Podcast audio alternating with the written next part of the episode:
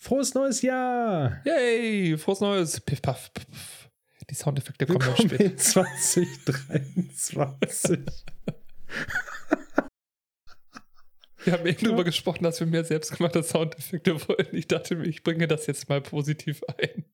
ich wusste nicht, dass wir das so schnell umsetzen, aber das finde ich mega gut, ja? Ja, ja. Genau. Ein fröhliches neues Jahr 2023. Wir hoffen, ihr hattet einen guten Rutsch, ihr seid gut reingekommen, äh, ihr habt, falls es Feuerwerk gab, es gut überstanden. Falls es Essen gab, es auch gut überstanden. Und vielleicht sogar schon eure erste Arbeitswoche gut überstanden, je nachdem. Die Feiertage auch gut verbracht mit euren Liebsten und allem drumherum. Und ich denke mal, jetzt geht es wahrscheinlich an, an dieses alljährliche, äh, ähm, jetzt fällt mir das Wort nicht ein. Frühjahrsputz, genau. Alles Ja. muss raus, alles ganz viel Arbeit, alles putzen. Ja, So ungefähr. sich auch so. Nein, ich meinte die guten Vorsätze. Weißt du? Ach so. Das macht man ja immer. Vor Weihnachten frisst man sie zum Beispiel voll, nimmt 10 Kilo zu und dann sagt man, jetzt gehe ich ins Fitnessstudio, meldet sich an und geht nicht hin. Das ist witzig, wo du das gerade sagst. Ich meine, wir haben ja noch nicht mal angefangen, da fange ich schon direkt mit Abschweifen an. Aber ein guter Freund von mir und im Prinzip auch von uns, der Daniel, der hatte ähm, spaßeshalber mal ein paar, äh, wie sagt man hier, so, so ein paar Weihnachtskarten. Also, das ist jetzt irgendwie eine komische Überleitung, aber ein paar Weihnachtskarten durch so ein äh, AI-Programm durchlaufen lassen. Also, gib mir bitte sechs witzige Sprüche für meine Weihnachtskarten. Ah. Ich lese mal gerade einen vor, weil der passt gerade eigentlich ziemlich gut. Und zwar, äh, wo war er denn jetzt? Moment. Das war, weil das, ja, frohe Weihnachten, vergiss nicht das neue Jahr mit einem frischen Start zu beginnen und zwar mit dem Abbau deines Weihnachtsgewichts. Sehr schön. Und das hat er dann verschickt oder was hat er gemacht? Das weiß ich tatsächlich nicht. Ich glaube, es war nur so ein Test. Aber es war auch eine sehr coole Karte, wenn du die so im Postkasten hast. Nimm erstmal ab.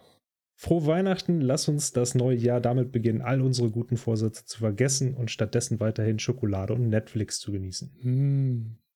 Netflix and Chocolate. Das ist eine gute Sache. Ich hoffe, ihr habt das so ähnlich gemacht. Oder macht das jetzt so ähnlich, ehrlich gesagt. Das ist aber jetzt auch so ein bisschen, das ist jetzt aber auch verwirrend. Ne? Das sagen wir jetzt auch gleich vorweg. du meinst für uns? Ja. Ja, grundsätzlich. Ist denn für uns schon 2023? Noch nicht so richtig. Ich habe, eben schon kurz drüber gesprochen. Nee, ich finde es irgendwie ganz seltsam. Jetzt ist, es ist sogar noch vor Weihnachten. Das darf man gar nicht so laut sagen. So weit im Voraus nehmen wir auf, bereiten alles für euch vor. Aber wenn ihr das hört, ist es schon das neue Jahr und wir sind alle gut reingekommen. Ist das nicht verwirrend? Irre. Also ich glaube, ich werde es auch noch hin und wieder mal merken, wenn wir, also genau, wundert euch nicht, wenn wir jetzt zwischendurch mal sagen, ja, wenn dann erstmal Weihnachten ist und wir hoffen, wir kriegen viele Geschenke und trinken ganz viel Glühwein. Das, das sagen wir einfach mal so jede Minute einfach so dazwischen. Mir fällt auch gerade ein, was hindert mich eigentlich daran, auch im Januar Glühwein zu trinken, von daher, naja, gut. Ich finde, im Januar passt das auch noch gut. Ja. Solange es kalt ist, ja. Also zumindest hier in Schweden wird es wahrscheinlich noch so bis April kalt sein. Ja, in Schweden ist das, ich wollte gerade sagen, einfacher mit der Kälte, oder? Ja, es ist ziemlich einfach. Es ist einfach kalt. Ja, es ist echt arschkalt. Obwohl ich war mal ähm, mit meiner Frau in Norwegen im Urlaub im Juni und wir waren dann zum Schluss eine Woche noch so in Südnorwegen Mm, und da waren es auch so 28 Grad. Es war mega heiß, aber sehr angenehm. Also im Sommer ist es hier auch heiß. Ja, Das ist verrückt. Ihr habt Kälte und Hitze. Aber ich muss auch sagen, jetzt gerade haben wir, glaube ich, hier bei uns minus 8 Grad. Das ist schon echt kalt. Ganz kurz nochmal kleine Geschichte zum Glühwein.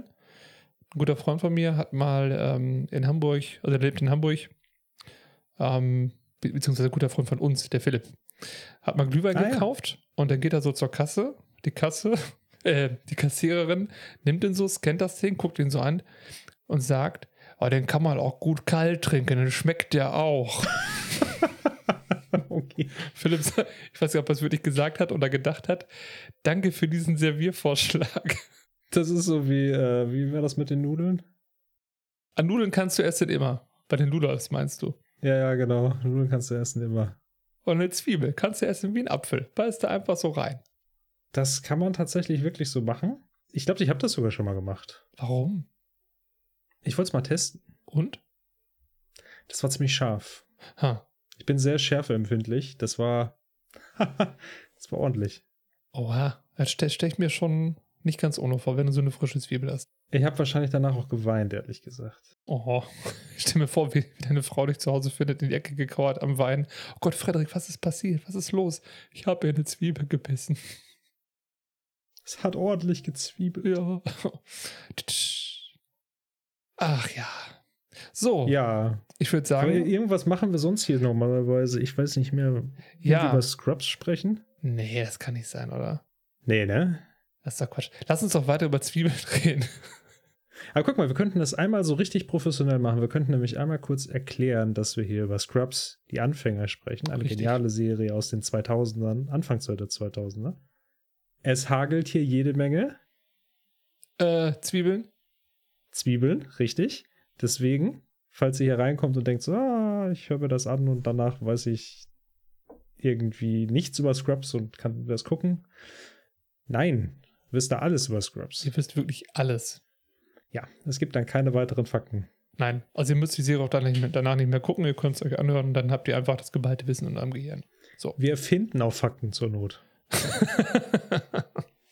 oh Gott, jetzt Außerdem ist alles ohne Gewehr, was wir sagen, generell überhaupt alles. Also jede Lebensweisheit, zum Beispiel eine Zwiebel reinbeißen, gesund oder tödlich, keine Ahnung. man weiß es nicht. Hört nicht auf uns. Wir haben es auch nicht probiert. Wir sind ausgebildete Stunt-Leute, deswegen. wir sind wir nicht. Ah, Deswegen dürfen wir in Zwiebeln reinbeißen. ohne Gewehr und ohne Pistole, ist ganz einfach. Gut, ich würde sagen, dann starten wir mal. Willkommen bei den fortgeschrittenen Anfängern.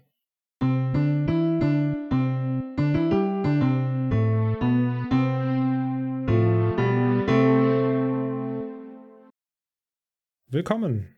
So, Freddy, wer ist, äh, wir haben eben kurz schon drüber gesprochen, wer ist heute dran bei der Zusammenfassung? Ich glaube, Ah, du. ich bin dran.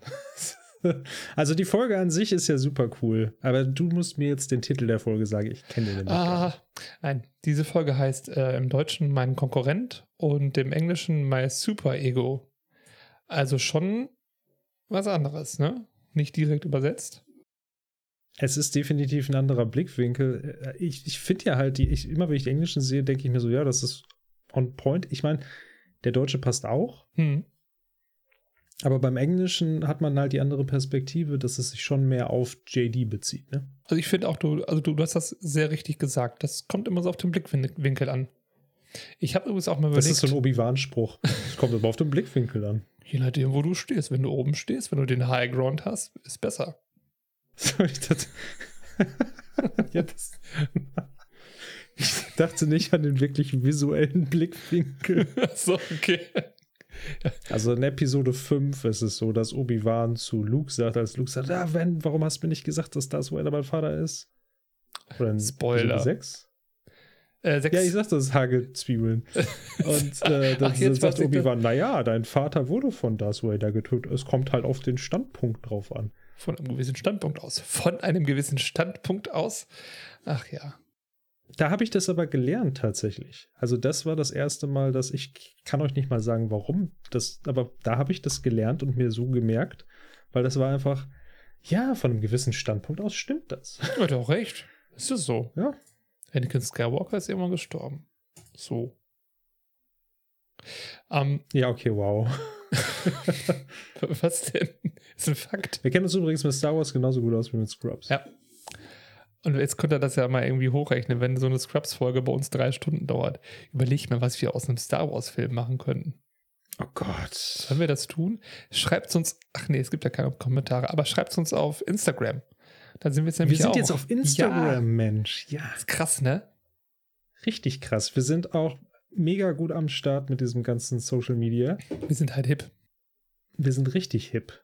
Wer es auch richtig hip ist, ist tatsächlich äh, die Folge. Und zwar, ich versuche mal das Ganze so ein Ja, bisschen bitte. wieder auf Bahn zu bringen. Also in der Folge lernen wir den, einen Konkurrenten kennen von JD, und zwar den Nick Murdoch. Was es mit ihm genau auf sich hat, das besprechen wir ja gleich. Deswegen nehme ich das nicht vorweg. Er spielt einen großen Teil in der, in der Folge und ist auch ein sehr interessanter Charakter eigentlich. Ein interessanter Kontrast zu JD. Mhm. Und JD hat damit ganz schön zu kämpfen, die Folge, äh, die Folge durchweg. Auf der anderen Seite haben wir Turk, der ein bisschen unsicherer wird bei seiner OP-Arbeit. Und äh, wir sehen, was für Auswirkungen das so hat. wir kriegen ein bisschen mehr mit, wie Dr. Cox und Carla interagieren. Das ist noch ein ganz, ganz interessanter Punkt hier in der Folge. Ich finde, den hat man gar nicht so beim, beim regulären Schauen direkt auf dem Schirm. Naja, aber ist auch schon wichtig für, also so, das finde ich auch immer so schön, besonders wenn man dann die ganze Staffel am Stück guckt. Es baut immer so ein bisschen aufeinander auf. Das heißt, es bereitet manchmal schon Konflikte vor, die dann in anderen Folgen aufgegriffen werden. Ja, das ist alles sehr, ich will nicht sagen verwoben, aber es hängt alles sehr, sehr schön zusammen. Sollen wir noch kurz was zu Nick Murdoch sagen, beziehungsweise zu dem Schauspieler? Also, das könnten wir auch sagen, wenn wir ihn sehen, aber lass es einfach vorwegnehmen, ist vielleicht einfacher. Also, Nick Murdoch wird gespielt von Sean Hayes. Und ich habe immer auch gedacht, Mensch, den kennst du doch irgendwo her. Und ähm, wenn ich jetzt gleich aufzähle, wo er überall mitgewirkt hat, ich habe das alles nie gesehen, nur so mal am Rande. Aber irgendwie ist dieses Gesicht so sehr präsent. Der ist bekannt geworden, unter anderem durch eine Rolle in, in Will and Grace. Da hat er wohl lange mitgespielt. Und war dann auch, ich glaube, sogar mehrfach für den Golden Globe nominiert. Also schon nicht ganz ohne. In 30 Rock hat er auch Ich muss dazu sagen, ja? Achso, Entschuldige, ich wollte dazu gerade noch sagen, ich habe tatsächlich Will and Grace geguckt ah. und ich kannte ihn daher. Ah. Deswegen war das für mich, der, ich kann jetzt zum ersten Mal kann ich wirklich einen Vergleich ziehen. Seine Rolle in Will und Grace ist ganz anders als hier. Was spielt er da? Also er spielt halt, er ist, er ist ein Kumpel von Will und Grace. Ich kann nicht mehr so ganz genau sagen, das ist halt ewig her, ich habe das auch nur so nebenbei mal geguckt, ne? Äh, aber das, das lief halt immer zu irgendeiner Uhrzeit, wo das halt, wo ich den Fernseher dann anhatte. Und er war halt eher so, so ein super überdrehter. Also so, ähm, er hat einen, einen homosexuellen Mann gespielt, der dann halt, also was ja, was für die Zeit halt auch sehr früh war, sage ich mal. Und schon so ein bisschen überdrehter halt. Äh, ja, also das, das, das war ganz interessant und äh, war halt auch ein interessanter Charakter, also ne, war auch teilweise lustig, aber er war halt vor allem immer sehr, sehr, sehr offen, sehr laut und keine Ahnung was. Und also das ist, war der kon totale Kontrast zu dem Charakter, den er hier gespielt hat, der eigentlich recht zurückhaltend ist. Der also immer sehr ruhig spricht und so weiter. Und das war, da habe ich das erste Mal so richtig so eine interessante Facette von einem Seriendarsteller gesehen, der sich halt nicht immer nur einfach selbst spielt, sondern der halt zwei unterschiedliche Rollen spielt. Sie sind nicht die gleichen. Sonst mitgespielt hat er, wie gesagt, bei 30 Rock. Uh, er hat auch eine Zeit lang Music Kids gespielt. Er hatte auch mal einen Gastauftritt bei WWE Raw. Echt? Das war aber, glaube ich, irgendwie, irgendwie so, ein Special oder sowas. Also er hat jetzt nicht mitgekämpft, glaube ich. nicht, nicht richtig so. Oh Mann. Das wäre ziemlich lustig gewesen. Sehr lustig. Und er hat auch eine Sprecherrolle bei American Dad. Das sind aber immer nur so einzelne Episoden gewesen. Und was ich auch noch äh, interessant fand, Sean Hayes ist auch gleichzeitig Comedian und hat auch schon mal den American Comedian Award gewonnen im Jahre 2001. Ach. Ja, also scheinbar nicht ganz unerfolgreich, der gute Mann. Das ist ja dann genau das Jahr, in dem er die Scrubs-Folge. Nee. Hm, sind wir jetzt schon in 2002? Die ist von 2002, ne? Ah, okay. Aber kurz vorher. Also, ist ja Silvester, natürlich sind wir in 2002. Wie, wie letztes Mal mit der Weihnachtsfolge. Schrägstrich Halloween. Regie geführt hat der Peter Lauer oder Laura. Ich, ich weiß jetzt nicht, wie man es im Englischen aussprechen würde. Also er wird Peter Lauer geschrieben. Ich bezweifle aber, dass er so ausgesprochen wird. Es ist kein Karl Lauer. Ja, ja, den gebe ich dir. Der war nett.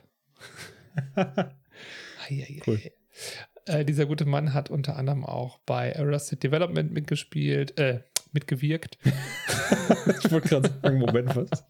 nee, jetzt mit dem Regisseur. Lief nicht so gut als Regisseur. genau, und hat er einfach da mitgespielt. Also Arrested Development, dann Malcolm mittendrin hat er noch in seiner Vita stehen. Dead Like Me, das habe ich nie gesehen. Hm. Und Chuck. Das waren so die, die Ach. irgendwo noch immer im Hinterkopf waren. Chuck habe ich auch nie gesehen, aber irgendwie sagte mir die Serie auch was. Also zumindest gehört habe ich davon auch schon mal, ja. Und was noch ein bisschen interessanter ist, weißt du, wer das Drehbuch geschrieben hat? Nein. Mike Schwartz. Ach, wirklich? Ach, hier unser Lieferwagenfahrer. Genau, Lloyd Slarsky. Oder auch der Produzent der Serie. Einer der Produzenten, ja. Das hat er ein paar Mal gemacht, dass er ein Drehbuch geschrieben hat. Er hat irgendwann auch mal eine eigene Serie geschrieben, die dann, glaube ich, nach zehn Folgen abgesetzt wurde. Ja, manchmal so. In einer, in einer Situation funktioniert es, in der anderen nicht, ne? Ja, ist so.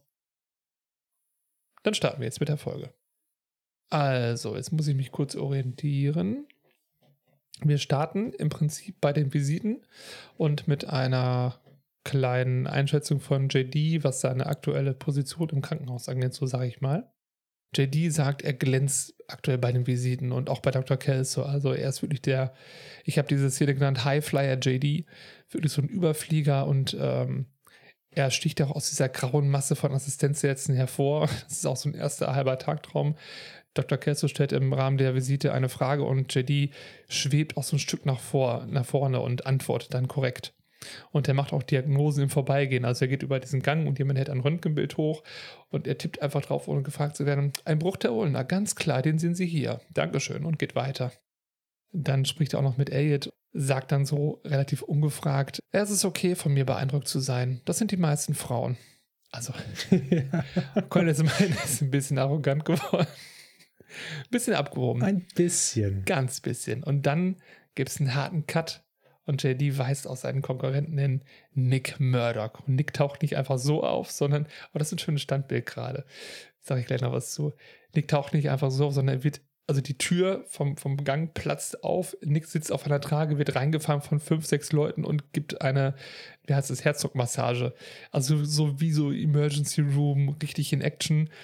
Fährt durch und äh, er guckt noch JD und Elliot an, glaube ich, guckt zu ihnen hin, grinst mit seinen krass weißen Zähnen und macht diesen, ähm, wie soll ich das beschreiben, mit zwei Fingern an die Schläfe und winkt dann so ab, so ein Gruß im Prinzip. Und das ist dann Nick Murdoch. Das, was ich mir dazu aufgeschrieben habe, war wirklich, JD ist ganz schön arrogant. Ja, ne? Dachte ich auch so, wow, okay, komm mal runter. Ist das denn nicht auch so, ist es gut, der King zu sein oder so? Ja, irgendwie sowas, genau. Es, es ist irgendwie, ähm, ja, es ist cool oder schön, der King zu sein. Also er ist hier auf Platz 1. Und im Laufe der ja. Folge habe ich mich ein bisschen gewundert, weil in der letzten Folge haben wir ja gesehen, dass er gar nicht im Team Kelso mitspielen will. Und jetzt kriegt er ihn mir ziemlich in den Arsch. Das stimmt, ja. Müssen wir vielleicht so ein bisschen revidieren, was wir da gesagt oder gedacht haben. Ja, also jetzt nicht so wie so ein Stepman, aber ist schon sehr darauf aus, dass er gesehen wird und auch die Nummer 1 ist. Ich fand halt, das fand ich tatsächlich immer sehr geil, wie der Nick reingefahren wurde. Und dann noch so im Vorbeifahren, da irgendwie, er belebt gerade jemand wieder, aber dann noch so, hey, und grüßt dann. Und äh, dann haben wir auch jetzt also diesen Soundeffekt, wenn dann, beziehungsweise wir haben schon zwei, ne? Wir hatten halt diesen, ich glaube, Dr. Kelso hat einmal auf JD so einen Gunshot gemacht. Also genau, also das so passiert öfter. gezielt und so peng. Genau, das passiert öfters. Und äh, hier beim Nick, wenn dann die Zähne blitzen, ist auch so bling. Wir haben, haben wir eben schon im Vorgespräch so ein bisschen festgestellt, es sind in dieser Folge echt viele Soundeffekte. Ja, ist krass. Ich habe mir tatsächlich noch eine Kleinigkeit aufgeschrieben. Und zwar sagt äh, JD im Deutschen, also ich, nachdem der Nick vorbeifährt, ach, der kommt bloß so gut rüber, weil die ihn fahren. Und im Englischen sagt er, well, the Gournay adds drama. Und dann habe ich mich gefragt, was Gournay ist. Und Gournay ist einfach eine fahrbare Krankentrage. Aber das kann man auch leicht verwechseln mit dem Gournays Igel, dem Gurney-Adler oder der Molukkenadler auch. Was? Der Im Wissenschaftlichen sagt man auch Aquila Gournay. Random Fact Incoming. Ja. Aquila Gournay. Okay, wieder was dazugelernt. Vielen Dank für diesen Fakt. Sehr gerne. Willkommen beim Tier-Podcast. Und mit den, mit den Schwingen des Adlers schwingen wir uns in, den, in das Intro. Ah, oh, wunderschön. I'm no Superman. Da, da, da, Nach dem Intro kommt eine Sache. Wir haben sie jetzt hier gerade nicht. Es ist direkt die erste Szene nach dem Intro. Falls ihr äh, ein, ein, ein, Getränk bereitstehen habt, ist es jetzt Zeit zu trinken. Es ist eine Krankenhausaufnahme. Way. Hey, endlich wieder. Kontinuität, würde ich sagen, oder? Ja, also ich meine, im Endeffekt kann ich sie nicht dafür, ich kann es ihnen ja schlecht vorwerfen, dass sie eine Krankenhausaufnahme für eine Krankenhausserie haben, die in einem Krankenhaus spielt, dass man dann vielleicht auch manchmal von außen sieht. Das ist auch verrückt, ne? Irgendwann spielen ja noch Ärzte mit. Ja, in der nächsten Szene kriegen wir generell einen guten Eindruck äh, auch von den Ärzten. Und zwar von dem äh, Nick. Wir sehen einfach mal, wie Nick so ein bisschen mit seinen Patienten umgeht. In diesem Fall mit dem kleinen Peter. Peter ist ein Junge, dem es wohl nicht so gut geht. Er hat eine super Art, also jetzt auch gerade mit dem Kind, ne? Er sagt ihm so, hm. Also es ist nicht so, ähm, dass du, du kriegst keine OP, aber ich werde dir trotzdem einfach so ein paar Stiche setzen, weil das kommt da, die, weißt du, die Narben kommen gut bei den Frauen an und so. Ne? Und äh, das ist super nett. Und dann hat er eine kleine Interaktion mit Laverne und sagt Laverne ähm, im Prinzip, wie sie den Jungen zu behandeln hat. Und in dieser Stelle kriegen wir, also beziehungsweise Laverne gibt ihm halt den Status des Jungen, also außerhalb des Patientenzimmers. Und hier kriegen wir jetzt Nicks Catchphrase mit. So habe ich das aufgeschrieben. Und zwar, Nicks Catchphrase ist kein Problem. Startet normalerweise immer mit kein Problem und dann sagt er genau, was zu tun ist. Nick hat einen Plan. Nick ist ein guter Arzt. Ja, das beschreibt Nick ziemlich gut. Wir sind nicht zufällig dabei und sehen die beiden. In Wirklichkeit sehen wir sie aus JDs Sicht. Der ist nämlich in einem Nachbar oder ein paar Zimmer weiter praktisch und kann durch Glaswände durchsehen und beobachtet Nick. und nachdem der Nick mit Laverne fertig geredet hat, dreht er sich, sieht, dass JD ihn beobachtet und geht dann zu JD. Und JD, oh nein, jetzt musst du beschäftigt tun. JD hat, wie du schon festgestellt hast, die beste Ausrede parat. JD, äh, das sind diese, das ist dieser, im Prinzip ist das so ein großes Zimmer, was halt in so mehrere kleine, ich sag mal, Abteile unterteilt ist mit, mit so, mit so Leichtbauwänden. Ja. Und äh, da klopft JD dann einfach so eine der Leichtbauwände ab und sagt dann, ah ja, hier, hier könnte man ein Bild aufhängen, aber es ist auch irgendwie so auf Kniehöhe. Genau, ist unpraktisch. Deswegen, wer soll das Bild sehen? Die Mäuse? Ja. Wir wissen es nicht. Oder vielleicht, wie wir schon, schon gesagt haben, die Kinder auf der Kinderstation. Die Kinder auf der Kinderstation, ja. In diesem Fall liegt ein älterer Herr im Bett hinter JD. Der könnte es auch sehen, aber ist zweifelhaft, ob der das sehen will. Und Nick weiß aber auch genau, wer JD ist. Die beiden kennen sich halt irgendwie. Zwar wurde uns Nick vorher nie gezeigt, aber er sagt John Dorian, doch seine Freunde kennen ihn nur als JD. Und Nick ist echt gut zu sprechen auf JD. So, hey, was geht, Alter? Und ist sehr nett. Er hat nicht diese. Ach ja, genau, er macht noch diese tolle Aufzählung. Mhm. JD. Doktor, Freund und Liebhaber. Und dann Liebhaber. so, hey, was geht ab? ja. Und JD sieht sich ja selbst gerade als den King. Und der Nick ist natürlich in der ganzen Art. Da haben wir ihn jetzt, der Konkurrent zum King, weil er natürlich, er kann auch gut mit Patienten, scheint auch sehr kompetent zu sein. Er ist der Konkurrent, über den es im Titel der Folge geht. Wir haben das Super-Ego und den Konkurrenten gleichzeitig im Bild. Das ist, ja, das ist eigentlich ein gutes Bild. Nick stellt fest irgendwie so, hey, ist das nicht krass, dass wir Ärzte sind, so als ob er es gar nicht fassen kann.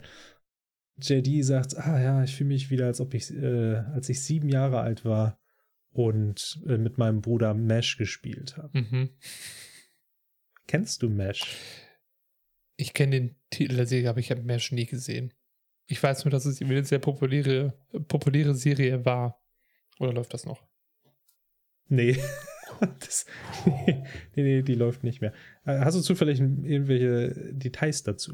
Äh, nein. Ah, Mensch, ich soll ich ein paar Details mal so ein bisschen. Ah, sehr gut. Ich habe mich da echt voll und ganz auf dich verlassen, weil ich dachte, ach, da schreibt Frede sich bestimmt was zu raus. Ja, natürlich. Also die erste Sache ist, Mesh wurde jetzt zum zweiten Mal schon erwähnt. Das hatten wir nämlich in einer der, in der zweiten Folge mit Will, hat Dr. Cox das erwähnt. Zumindest im Englischen. Also Mesh ist eine US-amerikanische Fernsehserie und die spielt in einem mobilen Feldlazarett der US Army während des Koreakriegs. Jetzt nennt man so ein mobiles Feldlazarett Mobile Army Surgical Hospital. Aha. Wenn man jetzt die Anfangsbuchstaben nimmt, dann ergibt es MASH. Jetzt ergibt das auch Sinn, warum JD jetzt da die Connection hat mit Arzt sein, MASH. Richtig, das heißt, es ist tatsächlich eine Ärzteserie, bloß halt im Krieg von der Army. Hm. Das Witzige ist jetzt, die Serie wurde 1972, also das ist jetzt, wenn man, wenn man die Serie aus dem deutschen Raum kennt, dann fragt man sich, okay, warum hat die für JD Relevanz? Weil in Deutschland erschien sie 1990 im Fernsehen. Die Serie ist aber aus den 70er Jahren tatsächlich. 1972 hm. erschien sie in, den, in Amerika. Das heißt, JD kann die sehr gut gesehen haben, als er Kind war. Das ist, das fand ich sehr bemerkenswert, dass ich so eine lange Zeitspanne zwischen Serien, also äh, zwischen einer Serie, die halt irgendwie in Amerika kam und dann in Deutschland, kenne ich sonst nicht. Ich meine, das sind fast 20 Jahre. Ich finde das auch ziemlich lang. Also gerade wenn man jetzt überlegt, dass in den 70er Jahren diese ganze Kriegsthematik noch aktueller war als in den 90ern für die USA, oder? Ja, definitiv. Ne? Also, also das Ganze noch politisch, ja, noch politischer war. Nicht nur einfach, ich, ich weiß gar nicht, war das eher so eine Comedy-Serie oder war das schon ernster? Ah, so eine Mischung. Also ich, ich habe die Serie halt, ich habe die ein paar Mal gesehen, fand das aber dann irgendwie langweilig und habe Mhm. umgeschaltet. Ja, ist ja kein Scrubs, ne? Es ist halt kein Scrubs, das stimmt. Ganz einfach. JD sagt, dass er mit seinem Bruder immer Mesh gespielt hat und dann hat er einen Flashback. Und sein Flashback ist, dass er ist als erst als Hot Lips verkleidet. Ich erkläre gleich, wer das ist. Äh, und er sagt, ich möchte nicht schon wieder Hot Lips sein. Also er hat, ist ein, ne, man sieht ihn als kleinen Jungen und er hat eine blonde Perücke auf, aber so schlecht auf, dass man seine Haare drunter sehen kann. So ein Army-T-Shirt und dann halt irgendwie so, so, so ein Dog-Tag, so eine Hundemarke. Und dann sagt, hört man seinen Bruder aus dem Off sagen, Hals, Maul und Küss Frank. Und dann dreht er sich so total erschrocken zur Seite. Die Kamera schwenkt mit und man sieht dort, anscheinend hatten sie einen Hund. Und äh, dieser Hund hat, ein, hat eine, eine Cappy auf, wie tatsächlich der Frank, von dem gesprochen wird in der Serie auch. Hm, Und äh, sein Bruder sagt ihm praktisch, hier, küsst den Hund. das ist ja lustig. Das ist sehr, sehr lustig. Naja, jetzt will ich aber kurz zu der Hot Lips was erzählen. Genau. Wer ist denn Hot Lips? Also in der Serie gibt es, das ist halt auch ein recht großer Cast, würde ich sagen, aus verschiedenen Charakteren. Und da gibt es die Major Margaret Hot Lips Houlihan. So, sie ist einfach, sie ist die Tochter eines, Colonel, eines Colonels und im Prinzip ist alles in dieser Serie, sie hat viele intime Bekanntschaften. Lass es uns mal so sagen. Ja, zwischen verschiedenen. Uh. Die Dame ist gut unterwegs. ist gut unterwegs. gut unterwegs, ja. Äh, ist halt, ja, weiß ich nicht. Kann ich nichts weiter zu sagen. Die hat er, die knutscht da halt viel rum. Und so, Denkt ne? euch euren Teil. ähm, genau, Hot Lips. Zu Anfang der Serie ist eine kriegsbegeisterte und fanatisch treue US-Militärangehörige die Befehle nie hinterfragt. Ich habe das teilweise aus dem Wiki abgeschrieben. Ich würde das nicht so schön formulieren. Aber am Ende der Serie hinterfragt sie tatsächlich die Entscheidung von Vorgesetzten und der Regierung und nimmt es nicht mehr einfach nur hin, Hm. ohne eigene Beurteilung. Das heißt, sie folgt den Befehlen nicht mehr blind. Und ich dachte halt so als zusammenfassenden Charakter, als Charakterentwicklung ist das echt cool. Ich glaube, sie heiratet auch zwischendurch irgendwann mal. Also die Serie war, lief schon ein paar Staffeln, so ist es nicht. Ja. Vielen Dank. Jetzt sind wir schlauer. An dieser Stelle haben wir übrigens noch eine andere Premiere. Und zwar, wir erfahren zum ersten Mal von JDs Bruder. Mit den abschließenden Worten von JD, dass. Dass sie nicht mehr miteinander sprechen. Richtig. Schauen wir mal, ob das wirklich so ist. Ja, ne? Wäre verrückt, wenn der auch irgendwann auftauchen würde. wäre das wär ja irre. Und, und, und wenn man den Schauspieler auch noch kennen würde, den der, der den spielen könnte. Ich habe vergessen, was war. Das Gesicht kommt mir halt so mega bekannt vor, wenn ich so dran denke, aber ähm, Er ist halt JDs Bruder. so als der Schauspieler. Apropos schlechte Witze. Nick erzählt auch noch eine kleine Anekdote. Er war essen. Also es geht ja halt immer noch darum, dass sie sie nicht, nicht glauben können, dass sie Ärzte sind. Und der Nick sagt dann, ja Mensch, ich war da auch in einem Restaurant und da hatte plötzlich ein älterer Herr irgendwie, hatte irgendeinen Anfall oder sonstiges. Da haben die Leute gefragt, ob ein Arzt da ist und ich, ich konnte mich gar nicht rühren. Hab gar nichts gemacht. Und dann irgendwie fragt JD dann auch nach, also die da sprechen sie zwischendurch noch über irgendwas anderes und dann fragt JD, ach ja, und wie ging das dann aus? Also ja, mir ist dann doch eingefallen, dass ich wieder Arzt war, aber da war er schon 20 Minuten tot. Aber das Essen war super. Und dann sehen wir als letzte Einstellung, sehen wir JD, Zoom auf seinen Mund und dann mit seiner gedanklichen Stimme, jetzt bloß nicht lachen. Und dann lächelt er und dann so, verdammt, Mist. weil er will natürlich nicht über nix blöde Witze lachen. Nein, das ist der Konkurrent. Keine, keine Sympathien aufbauen. Gar keine Sympathien aufbauen. Ich muss echt sagen, also so ein Saubermann Nick auch ist, aber ich muss, also ich, ich finde, das ist schon irgendwie creepy, oder? Also nicht die Situation an sich, das kann ich jetzt, äh, das kann ich vielleicht sogar nachvollziehen, dass er dann vergisst, dass er Arzt ist und nichts machen kann und sich nicht rühren kann. Aber da diesen Witz noch drüber zu machen, etwas unangebracht. Es ist ja eigentlich nur eine Reflexion. Es ist ja nicht so direkt ein Witz in dem Sinne. Es ist nur, dass die Reflexion dadurch witzig wird, dass er mit dem Essen endet. Das merkt man später am Ende der Folge vielleicht noch. Irgendwo passt das ja zu Nicks Charakter auch. Er sagt das später immer noch mal äh, zu Elliot, er lässt diesen ganzen Kram gar nicht an sich rankommen. Und das ist wahrscheinlich jetzt, äh, so, so Oh. seine Art, damit umzugehen, mit dem Tod, wenn jemand stirbt. Ha, ja, dann ist das so. Ich lasse das nicht an mich Das ist ran. eine gute Erklärung. Ja, ich würde sagen, das, das greif, greif mal bitte, bitte nochmal auf. Ich glaube, das, das könnte echt interessant sein, nochmal das so. Genau, würde ich auch sagen. Mm, Das war's auch schon mit der Szene. Und dann, oder hast du da, da noch was zu? Nein. Danach gehen wir in ein Patientenzimmer, in dem wir Dr. Cox, Carla, einen Patienten und den guten Duck sehen. Wir sehen Duck wieder. Endlich. Wup, wup. Ein ganz toller Charakter. Er taucht nur ein paar Mal auf, aber jedes Mal, wenn er auftaucht, sorgt es für Lacher. Auf jeden Fall, Dr. Cox behandelt ähm, diesen Patienten. Duck steht irgendwie echt so wie Falschgeld daneben, guckt zu und dann wird er von Dr. Cox angesprochen. Dr. Cox schickt Duck los, um Gase zu holen, also auf seine sarkastische, teilweise zynische Art. Und Carla guckt ihn an. Es muss unheimlich schwer, äh, schwer sein, sie zu sein. Carla wirft ihm dann auch im Prinzip vor, oder sagt, ja, das ist doch auch nur eine Masche, diese großer böser Wolf-Nummer. Dann kommt Duck wieder, gibt Dr. Cox die Gase und freut sich halt, weil Dr. Cox sagt, oh, das hast du ja super gemacht. Und ah, ja, hey. Dann, dann, dann äh, schickt er ihn im Prinzip raus und sagt so, verschwinde hier, hau ab, hau ab. Und dann so, hopp, hopp, hopp, pfeift ihm noch so hinterher. Also, und sagt dann zu Carla noch, ich glaube nicht, dass das eine Masche ist. ja, das stimmt. Ich finde tatsächlich die, die, ich finde die Szene echt gut. Es zeigt halt nochmal, zum einen, Dr. Cox ist ja jetzt gegenüber JD gar nicht so aggressiv. Mhm. Also, das ist ja speziell jetzt mit Duck. Das finde ich ganz interessant. Er sagte auch, das, das fand ich ganz, äh, ganz witzig. Er sagt halt, im, im Deutschen sagt er, als Duck wiederkommt, sagt er großartig. Mhm. Im Englischen sagt er Neato. Ja, das habe ich auch gelesen. Aber ich habe es irgendwie nicht so übersetzt. Das ist einfach nur Slang von neat. Ach so, Also ach, dieses, wenn man sagt so neat, also super. Und dann ist dann Neato ist praktisch einfach nur so ein Slang. ah, okay. Oder mir ist nochmal aufgefallen, wenn Dr. Cox so sagt, dieses Hop, Hop, Hop oder Go, Go, Go. Das sieht so ein bisschen aus, als ob er pustet, weil er sich so, weil die Wangen so aufbläht. ist ein bisschen wie der böse Wolf bei den kleinen Schweinchen. So wegpustet. ist auch ein bisschen weit hergeholt, weiß ich. Aber man sieht hier, finde ich, auch, dass, dass Karl und Dr. Cox ein gutes Verhältnis haben. Also sie können ja mit ihm recht offen sprechen und sagt auch, ja, pff, das ist doch alles eine Show, was sie hier machen. Sie sind ja eigentlich gar nicht so. Das ist auch diese Storyline, die hier so ein bisschen losgeht mit Dr. Cox und seiner Gefühlswelt und wie ist er wirklich. Und äh, Dr. Cox lacht sogar ganz kurz, also wirklich so, so dieses ehrliche Lachen wie in der letzten Folge, als er sich die Fotos von Jordan anguckt. Und das ist so ein kleiner Moment mit Carla. Ja, das stimmt. Hier steht auch noch im einen Satz bei mir, Carla hat ein gutes Verhältnis zu Cox. Badum. Badumsch. Schlechter Witz. Naja. Der Witz wird ja später auch irgendwo nochmal aufgegriffen, da erinnere ich mich an die Szene. Da unterhalten sich Carla und Jordan über den Nachnamen. Stimmt. ist mit Todd. Das wird sehr witzig. Was hältst du denn eigentlich so von. Das ist jetzt eine Cox? ganz neue Ebene, die wir hier aufmachen. Nee. Was hältst du von Ducks Kleidungsstil?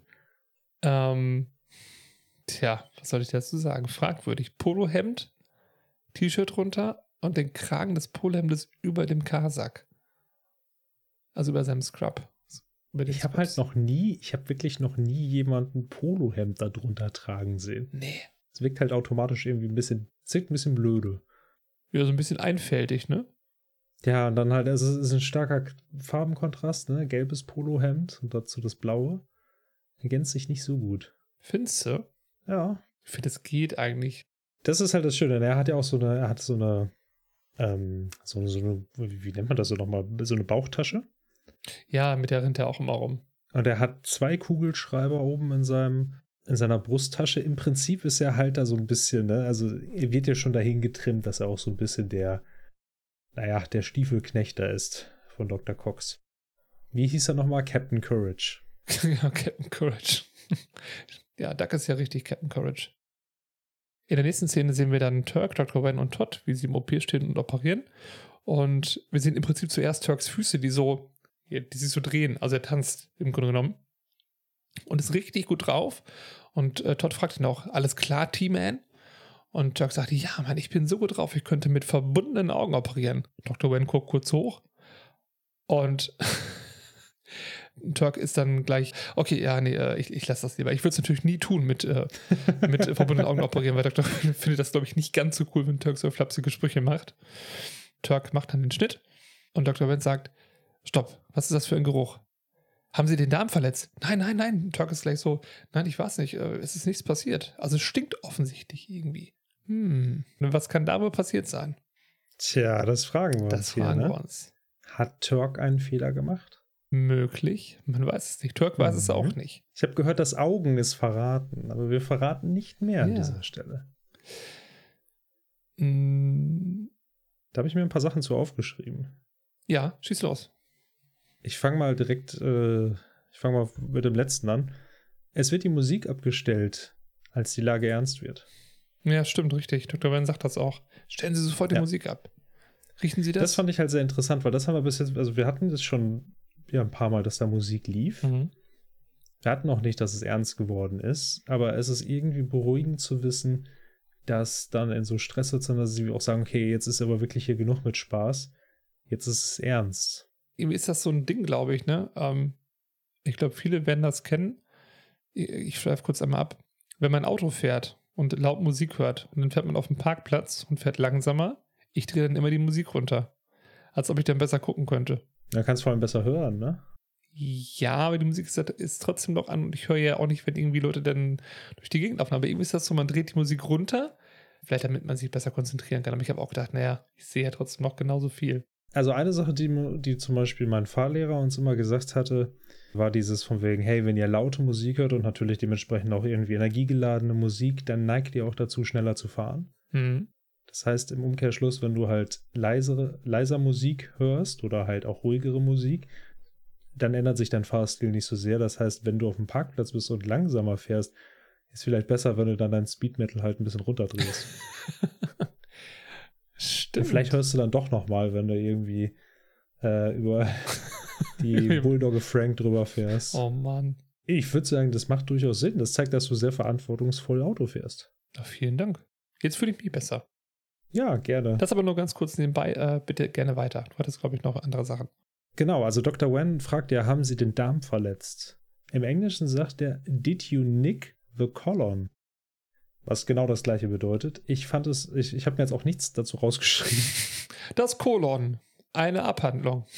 Aber ich fand es so witzig, weil er sagt, did you nick the colon? Und Nick Murdoch so. ist der Konkurrent in der Folge. Wow. Das war halt, ist jetzt natürlich sehr weit hergeholt, aber ich fand es irgendwie witzig. Aber, ja, kann man machen. Hast du eine Ahnung, welcher Song im Hintergrund läuft? Nee, das habe ich echt nicht raushören können. Nehmen wir jetzt mal an, ihr guckt das jetzt zu Hause. Wenn ihr das im Fernsehen geguckt habt, dann ist es ein anderer Song, als wenn ihr es jetzt auf der DVD guckt oder in der Disney-Version. Was? Hier wurde der Song nämlich ausgetauscht. Das ist einer der äh, Fälle, in denen sie halt die Musik nachträglich ausgetauscht haben. Wahrscheinlich, weil die Rechte zu teuer waren oder sie nicht Ah, die Rechte okay. hatten. Hm. Im Fernsehen hat man Electric Relaxation von äh, A Tribe Called Quest gehört.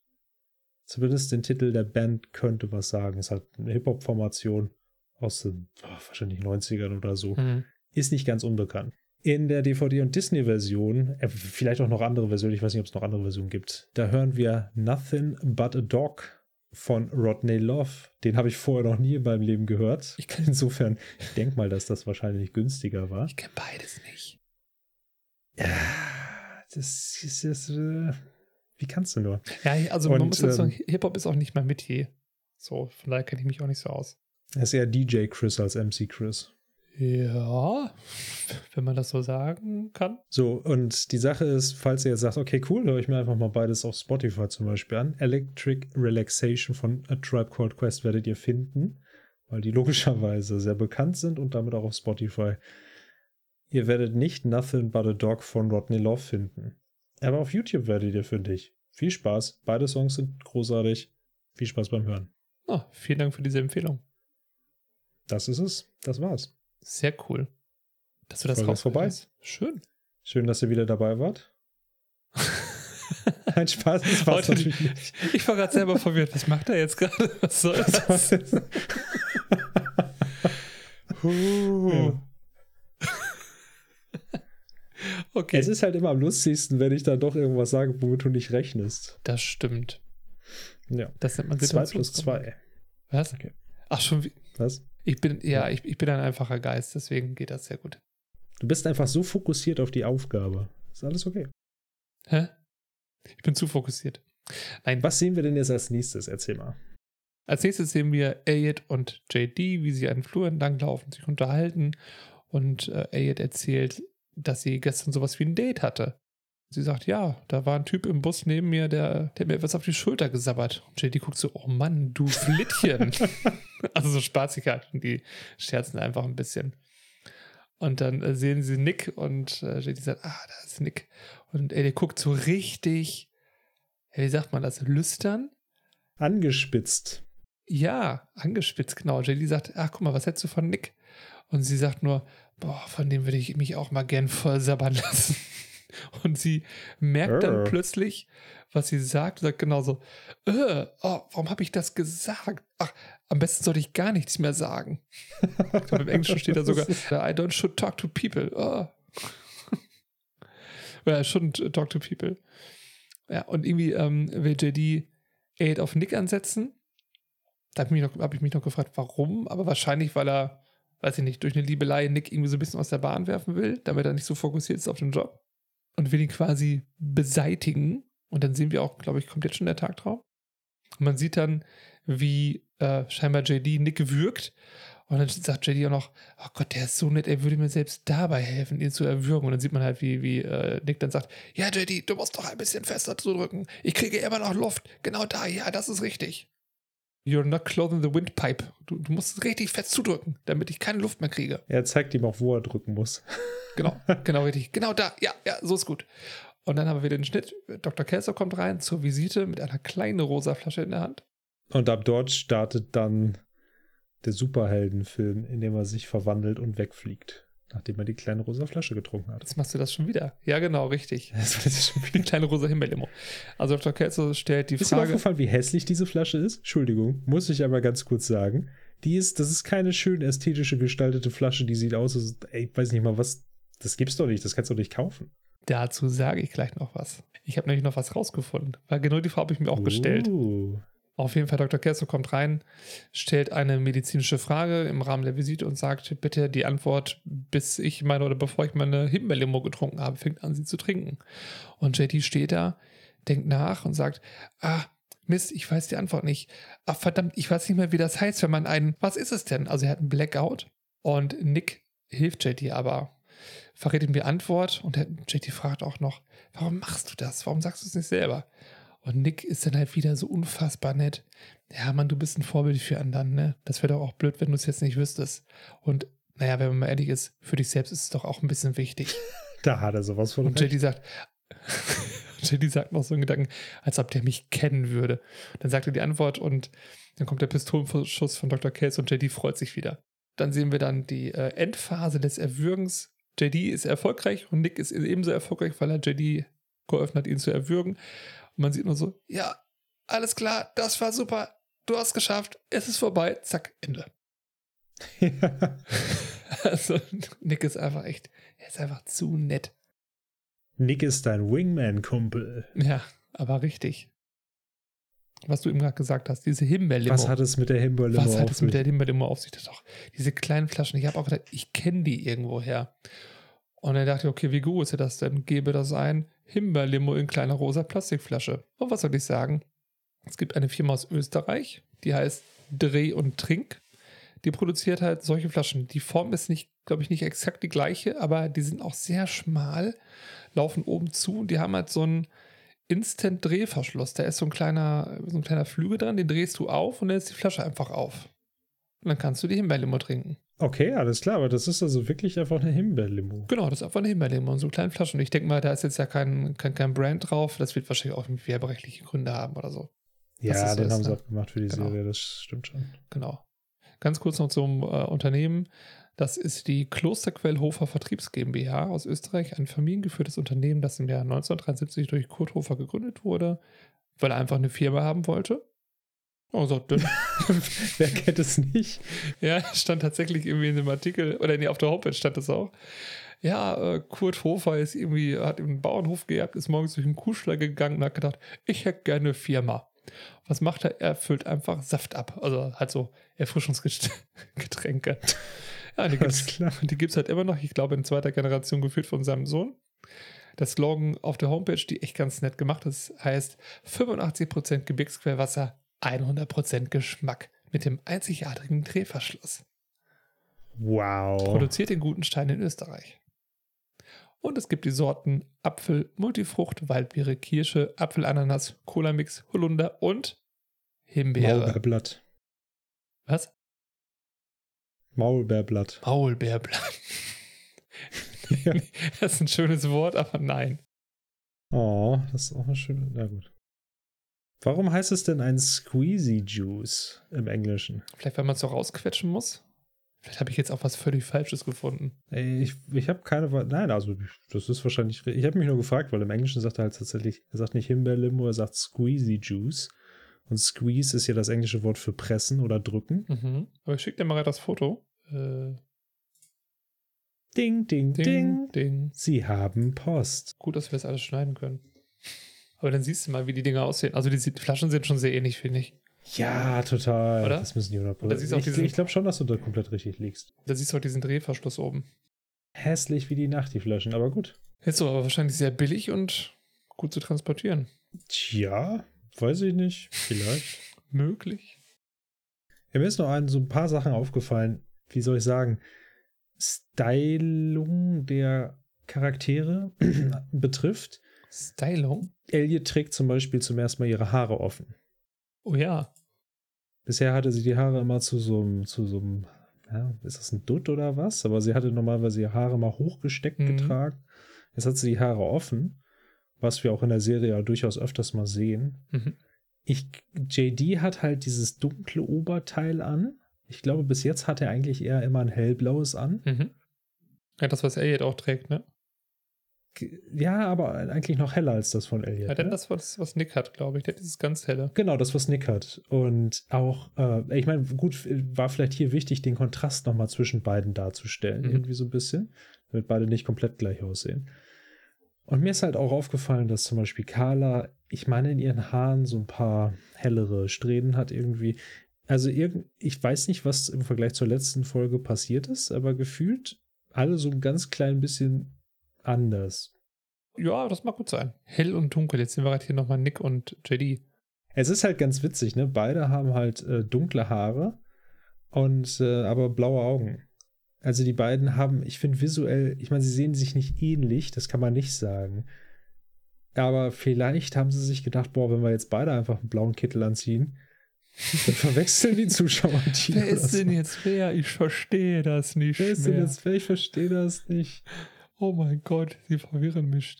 Ja. Ja. Um unsere Hörer nicht weiter zu verwirren, würde ich sagen, gehen wir mal ein Stück weiter zur nächsten Szene, oder? Können wir machen. Wo sind wir denn jetzt hier wieder? Oh, So, als. gestorben. Entschuldigung.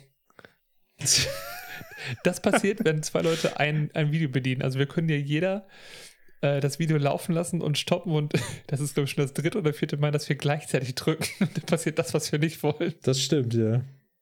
Vielleicht brauchen wir auch einen VJ, einen Videojockey. Das ist so eine gute Idee. Ich kann eins meiner Kinder fragen. Genau eins meiner Kinder fragen, aber dann kommen wir hier gar nicht mehr zur Rande. Das wird ziemlich witzig, ja. Oder auch nicht. Was jetzt gar nicht so witzig ist, ist tatsächlich, wir sind wieder im, ich wollte gerade sagen im Turk, aber wir sind tatsächlich im OP bei Turk, bei Dr. Wen, bei Todd. Dr. Wen, ich weiß nicht, wie ich das anders sagen soll. Ist, also für mich sieht es da, er hatte beide Hände im Patienten drin, sucht halt krampfhaft nach der Stelle, die irgendwie diese, dieses, diesen Geruch ausgelöst hat. Er macht ihn komplett auf. Da ist war ich so ein bisschen, dachte ich so, ja, da dachte ich so, wow, also das, wenn das jetzt irgendwie noch mehr Comedy wäre, dann würde er jetzt irgendwie die ganzen Einzelorgane rausnehmen und hinter sich werfen. Nein, das Nein. ist es nicht. Nein, das ist es auch nicht. Auf jeden Fall kommen wir dann zu Todd unterbricht das Ganze und sagt, äh, ich weiß, warum es so riecht. Und dann sagt Dr. Wen, wieso haben Sie, haben, haben Sie es gefunden? Äh, es riecht so, weil ich gefurzt habe. Was? Und Dr. Wen und Turk gucken ihn unglaublich an. Und Turk so, Alter. Und Dr. Wen, verlassen Sie sofort meinen OP.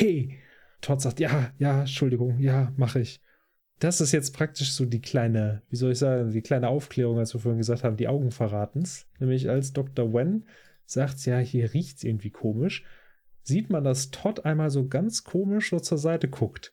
Wo, wenn man weiß, dass er gefurzt hat, man annehmen kann, oh. Ja, er weiß ganz Ja. genau, wo es herkommt. Und der traut es sich nicht zu sagen.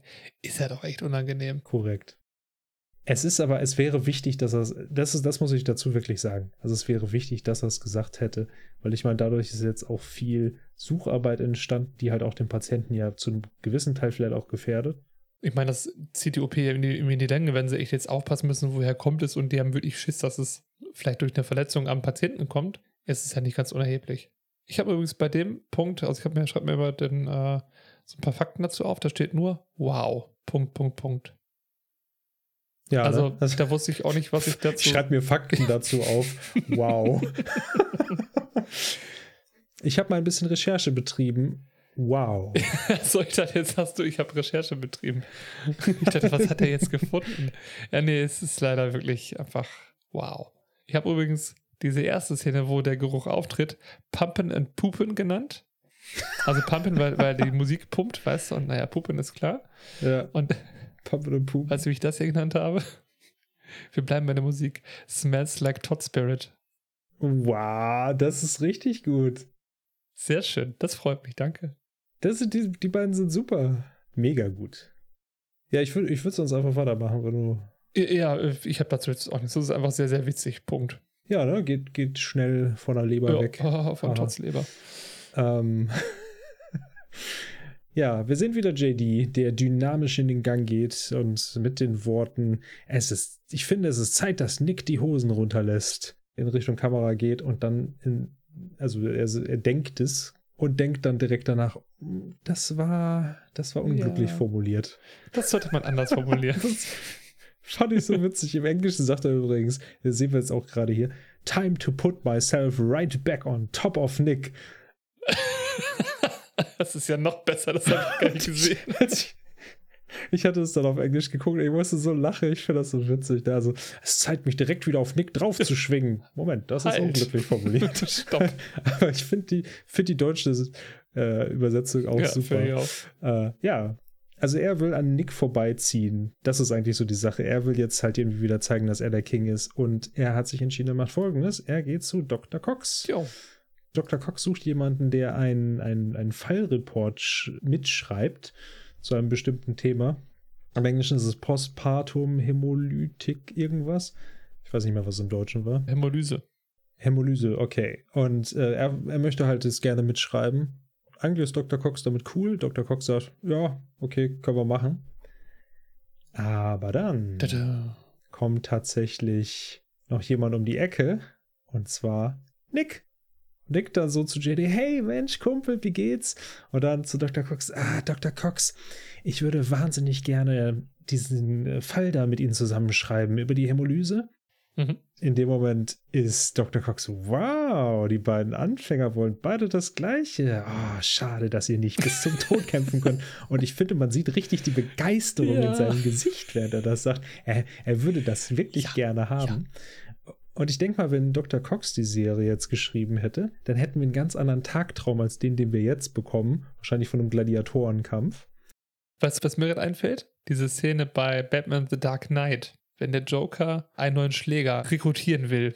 Der nimmt er aus dem BRK, bricht den durch und schmeißt ein so spitzes Ende irgendwie in den Ring von drei Leuten und sagt, es ist nur eine Stelle frei, beeilt euch. Ah ja, genau, das waren die, das waren die ehemaligen äh, Familienmitglieder von dieser. Er von dem einen Gangster, ne? Genau. Ja, genau. Daran ja. muss ich so denken. Kämpft bis zum Tod. Aber, so, so, so ein schöner, schöner Gladiatorenkampf hätte auch was für sich. Ich musste halt an Monty Python, das Leben des Brian, denken. Da gibt es auch einen Gladiatorenkampf. Der eine ist der vollgepackte Gladiator und der andere hat eigentlich keine Sachen. Also ist so ein ganz dünner Kerl und der wirft dann seine Sachen weg und läuft dann einfach ihm weg. Und die beiden joggen da in der Runde. Und am Ende dieser schwer bepackte Gladiator fällt dann tot um. Der hat gewonnen. Oh, das schön. fand ich mega witzig. Ja, sehr cool. ja. Passt auch gut. Aber in diesem Fall würden beide wegrennen, weil beide sind halt da sehr identisch. Ja, ich glaube, Nick, Nick würde JD helfen wahrscheinlich. Ja, genau, das ist, das ist wieder der Punkt, nämlich, ja, eigentlich bevor jetzt halt dieser Tagtraum anfängt, auf den ich Ja. schon zu sprechen kam, Nick zeigt halt dann auch so auf JD so, ach so, du willst das auch machen. Oh nee, warte, dann kannst du das machen. Und dann JD so, so nein, nein, nein, das ist, also, ja. Und dann sagt Dr. Cox, ey, Moment mal ganz ehrlich, selbst für Leute, die, also selbst für euch netten Typen ist das viel zu nett so, ne? Ähm, dann lasst mich mal sehen. Also ich entscheide mich für, und dann kommt der Tagtraum. Der Tagtraum ist mega cool, es ist eine Hundeshow. Also wir sind plötzlich draußen, da sind Zelte aufgebaut, da sitzen Jurymitglieder, es, sind, es werden Pokale gezeigt und lauter Hunde, die in einer Reihe stehen. Und da stehen neben den Hunden auch Nick und JD. Und diese Szene ist so mega gut gemacht. Es wird nichts gesagt in der Szene, aber wir haben ziemlich coole Soundeffekte. Und ich hatte, hatte ich auch schon im Vorgespräch gesagt, ich hätte sie gerne alle rausgeschrieben, war aber dann aber zu faul, weil es sind so viele. Also Dr. Cox geht praktisch dann zuerst zu Nick hin und dann im Prinzip steht Nick da mehr oder weniger regungslos. Dr. Cox schaut sich dann das Auge an, dreht ihn zur Seite und zieht am Ohr und so weiter. Und alle Sachen, die er macht, sind halt immer von irgendwelchen Soundgeräusch, äh, Soundgeräuschen, von irgendwelchen Sound ähm, Effekten. Effekten, danke, von irgendwelchen Soundeffekten unterlegt. Es ist mega lustig. Da klatscht er auch so an den Kopf dran. Das macht er so bum, bum, bum. So als ob der Kopf hohl ist. Und dann geht er zu JD und macht auch so den Mund auf, wie man, wie man bei einem Pferd ins Mund reinguckt. Guckt er richtig so rein. Also, das ist mega witzig. Wie die Zähne so sind und so. Ja, ja, genau. Und dann äh, auch er dreht ihn auch und ins Ohr rein und in die Nase. Und dann sagt er so, okay, äh, er sagt doch was. Er sagt da, so einmal nach vorne beugen. JD beugt sich nach vorne und Dr. Cox greift ihm von hinten Dieses Standbild. an seine Kronjuwelen. und dann, Guckt. das, Bells Jigger, genau. dann ist tatsächlich, genau, Bells Jingle, dann hört man auch so, so, so Glocken. Genau so. und er so, ah, interessant. Ah, sehr interessant. Und dann äh, kann sich JD, darf sich wieder aufrichten. Oder, oder nee, Moment, JD wird einfach so ein Leckerli noch in den Mund reingeschoben von Dr. Cox, so nochmal so die Wange ganz liebevoll geklatscht und die, die, Geräusche sind halt alle total übertrieben. Im Hintergrund läuft eine schöne Melodie. Ich habe keine Ahnung, was es ist. Ich dachte erst, es wäre Can't Touch Me. Aber ist es tatsächlich, glaube ich, nicht.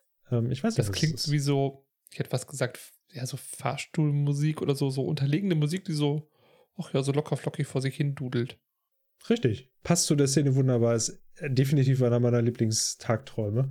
Er endet für JD dann leider damit, dass Dr. Cox sich für den Marathon-Grinser entscheidet und auf Nick zeigt.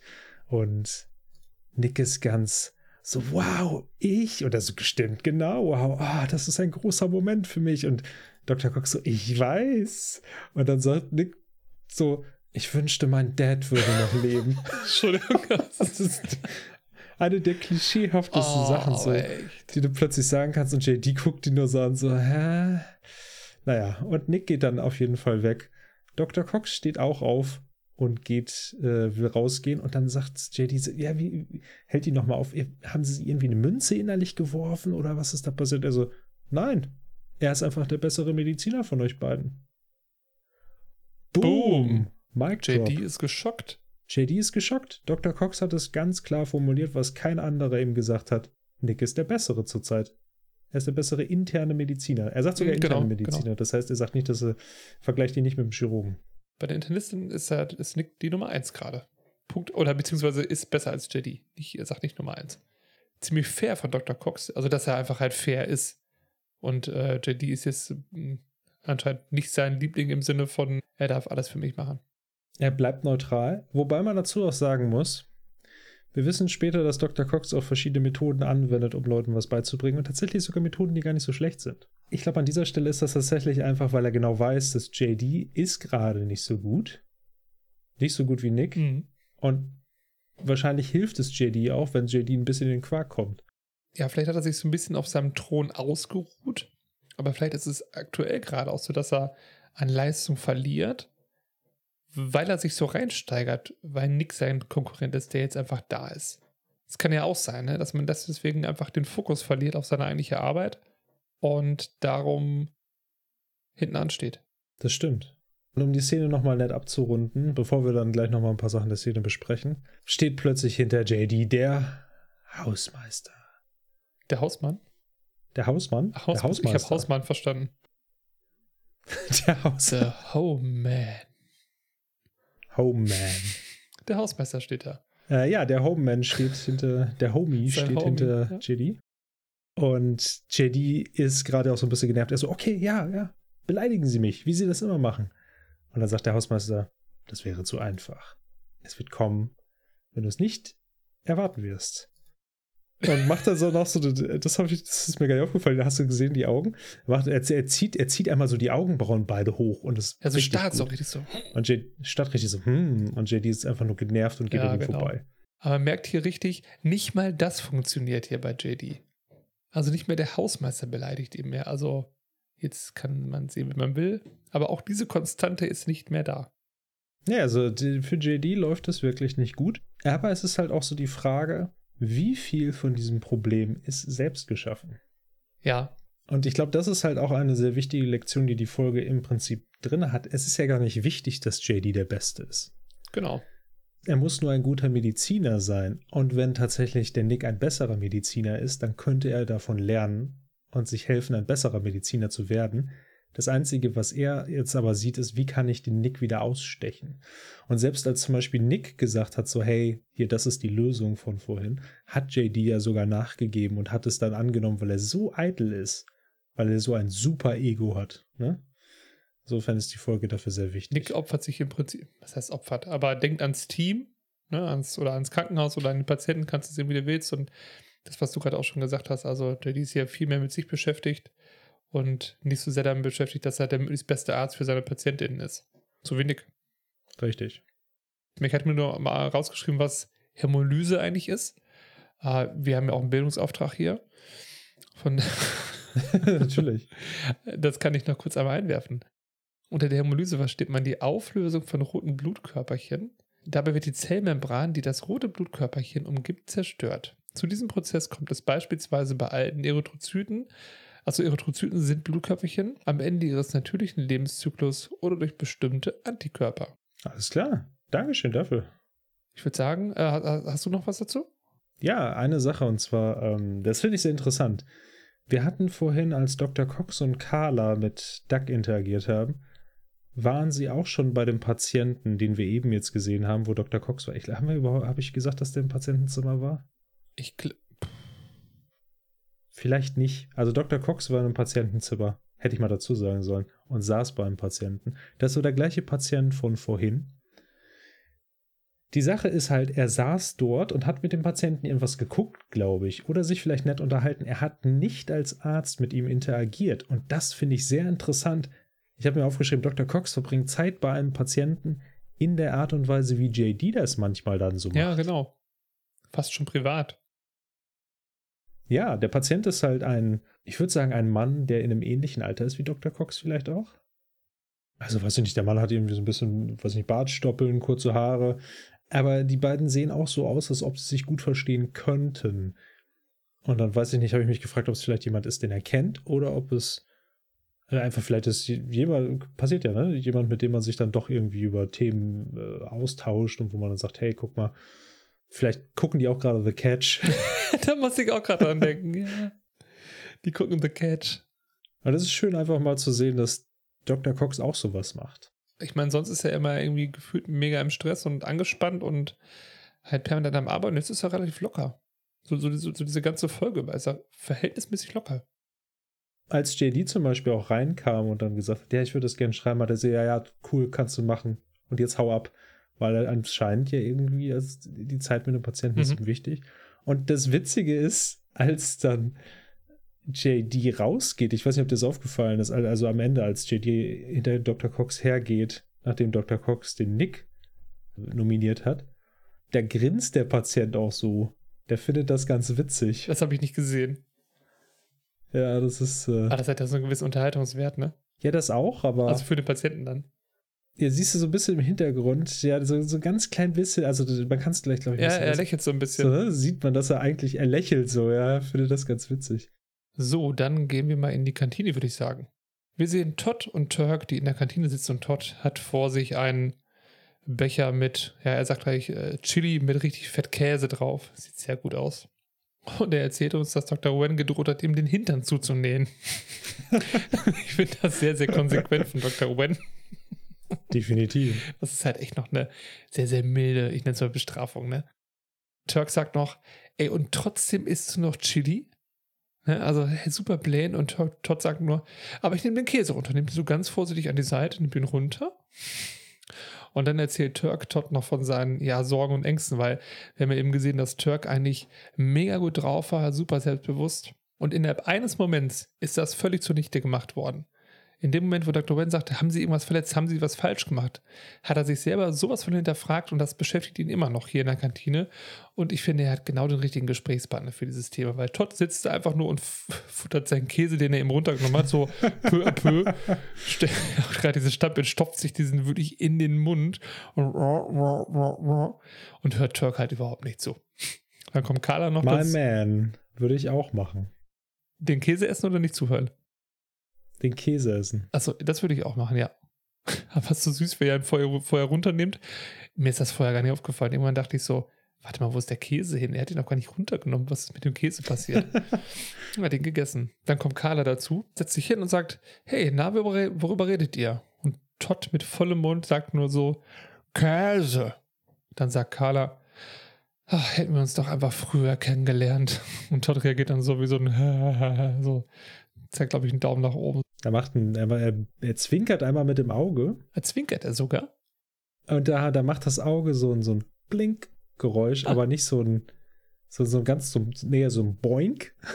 Boink? so echt witzig ist. Ja. Ach, ach, ja, stimmt, du hast recht, das habe ich gar nicht gesehen. Habe gar nicht gehört. Ja, cool. Und Carla fragt Turk dann, und wie geht's dir so? Wie geht's meinem Lover, sagt sie, glaube ich. Turk sagt, ey, wenn gut drauf sein hier ist, zeigt so auf Brusthöhe, dann bin ich hier und zeigt so höher Carlas Kopf. Also Turk ist richtig gut drauf und hat offensichtlich richtig Schiss, Carla einfach das zu erzählen, was er im Todd, dem Käse essenden Todd erzählt hat. Er schaut ja dann auch nochmal so zurück auf seinen Teller und man sieht in seiner ganzen Gest, äh, man sieht in seiner ganzen Gest, Gestik, man sieht in Mimik? seinem ganzen, in seiner Mimik, ja danke, sieht man, dass das nicht der Wahrheit entspricht, was er da ja, gesagt hat. Stimmt, er ist so, ja, wie so ein verängstigtes kleines Kind. Relativ simpel. Schwieriges Gespräch. Da muss ich aber einmal einhaken. Er ist ein, ich finde auch als Erwachsener kann man Angst haben. Äh, ja, klar. Es ist nicht, nicht, nicht zwangsweise als kleines Kind. Also ich finde einfach, er ist einfach an einer schwierigen Stelle. Er merkt, was für eine Verantwortung er hat, was er vielleicht auch vorher mal so ein bisschen unterdrückt hat. Mhm. Und jetzt merkt er so, boah, es ist halt, es hängt halt echt viel davon ab. Ich kann halt Menschen töten. Ja, stimmt. Du schneidest einmal falsch. Und ich finde die Reaktion gar nicht so, ich finde die gar nicht so schlimm. Es ist halt, es ist interessant, dass er sich Carla nicht öffnen kann. Er mhm. hat, ich glaube, die ganze Folge redet er nicht einmal mit JD. Ne? Gibt so Tage, wo man sich dann auch anscheinend nicht sieht. Ja, aber die haben auch keine einzige Szene miteinander, die beiden. Und ich meine, selbst mit dem würde er ja nicht über sowas reden, witzigerweise. Ja, wobei, nach der ersten Folge, da hat er ihm ja schon immer gesagt, dass er Schiss hat. Permanent, ne? Oh, ich bin Idiot, die haben doch eine Folge, die haben doch eine, die haben doch zusammen was. Also, also ich, ich gebe dir vollkommen recht, das ist ja völlig okay, dass man Angst hat und vor allem auch einen gewissen Respekt vor dem Job. Ich meine, das ist ja nur wirklich so, wenn er einmal falsch schneidet, zu tief schneidet, dann kann er den Menschen, die da vor ihm liegen, ja durchaus ernste Verletzungen zuführen.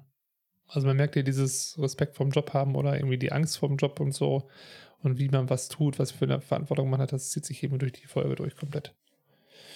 Und man sieht dann auch in der nächsten Szene, dann steht Turk wieder im OP und Dr. Wen sagt wieder, machen Sie bitte den Schnitt. Turk stoppt kurz mit dem Skalpell, also man sieht das so, ja, wie sage ich das, aus dem Patienten heraus oder aus der Schnittstelle heraus guckt man quasi in. ja, beziehungsweise auf dem Patienten sind wir. Da sieht man Dr. Wen und Turk von unten ins Gesicht. Und Turk sagt, Dr. Wen, ich glaube, ich habe akuten Kardiomangel, meine Hand verkrampft sich. Und er sagt, okay, dann übernehme ich, übergeben Sie. Er hat einfach Schiss. Traut sich nicht, einen Schnitt zu machen. Und ist dadurch echt beeinträchtigt. Und man sieht es auch in seinem Gesicht, dass er echt, ja, ich hätte schon fast gesagt, schockiert ist von sich selbst. Oder wie siehst du das? Ja, definitiv. Es ist eigentlich nicht Turks Ding zu kneifen. Äh, wirklich gar nicht. Und ich, das, das ist, er, er, er hat dieses, wie heißt das denn nochmal? Das, das hat man ja manchmal, dass man, man, er ist praktisch blockiert. Er ist ja. gerade blockiert, er kann das nicht und er braucht irgendetwas, was die Blockade löst. Ja, genau. Eine Blockade. Er wird es von alleine vielleicht nicht schaffen. Ja. Nee, nicht so wirklich. Das ist halt echt schwierig. Ich glaube, das ist auch echt hart, wenn er. Ich meine, das ist ja nun mal einfach dein Hauptjob. Ist ja nicht so, als ob du sagst, diese eine Sache an meinem Job, na, da habe ich Probleme mit. Äh, Leute aufschneiden ist halt so das Ding bei ihm. Ich wollte noch auf so einen ganz witzigen Fun-Fact hinweisen. Ja, gerne. Und zwar, wir sehen das hier halt sehr gut gerade. Wir haben es, wir hätten es ich jetzt mal vorhin schon ansprechen sollen. Die Chirurgen haben ja im OP, äh, wie sagt man, Hauben auf oder so Mützen auf. Ja, Hauben, glaube ich, sagt man. Kopftücher. Genau so. Also er ist es ein Kopftuch? Das weiß ich nicht so ganz. Ja, du bindest es, so. glaube ich, hinten zu, aber einfach nur, dass die Haare bedeckt sind.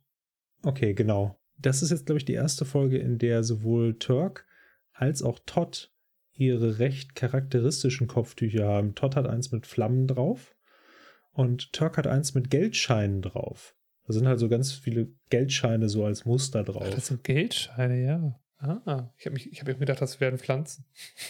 Ich weiß gar nicht, was das dann ist. Äh, das sind Dollarnoten und Münzen jetzt, wo du das sagst, wo ich genau hingucke. Genau. Das ist halt so einfach Geld.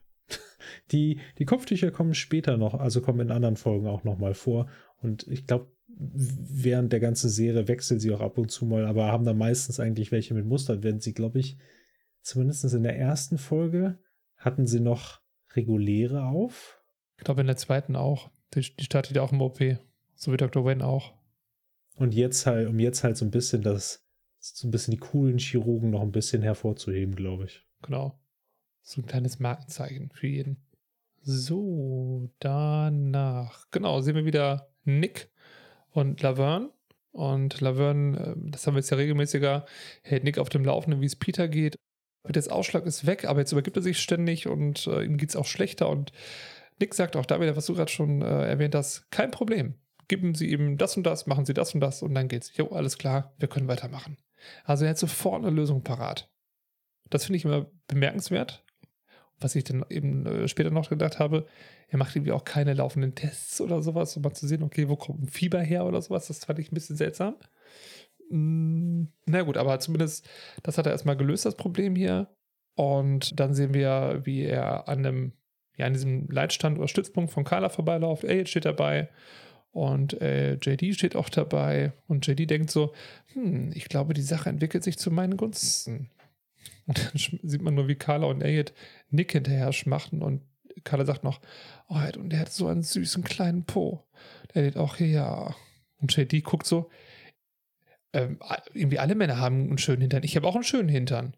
Carla guckt ihn nur an und sagt, ja, wie wäre es, wenn du den mal mitbringen würdest?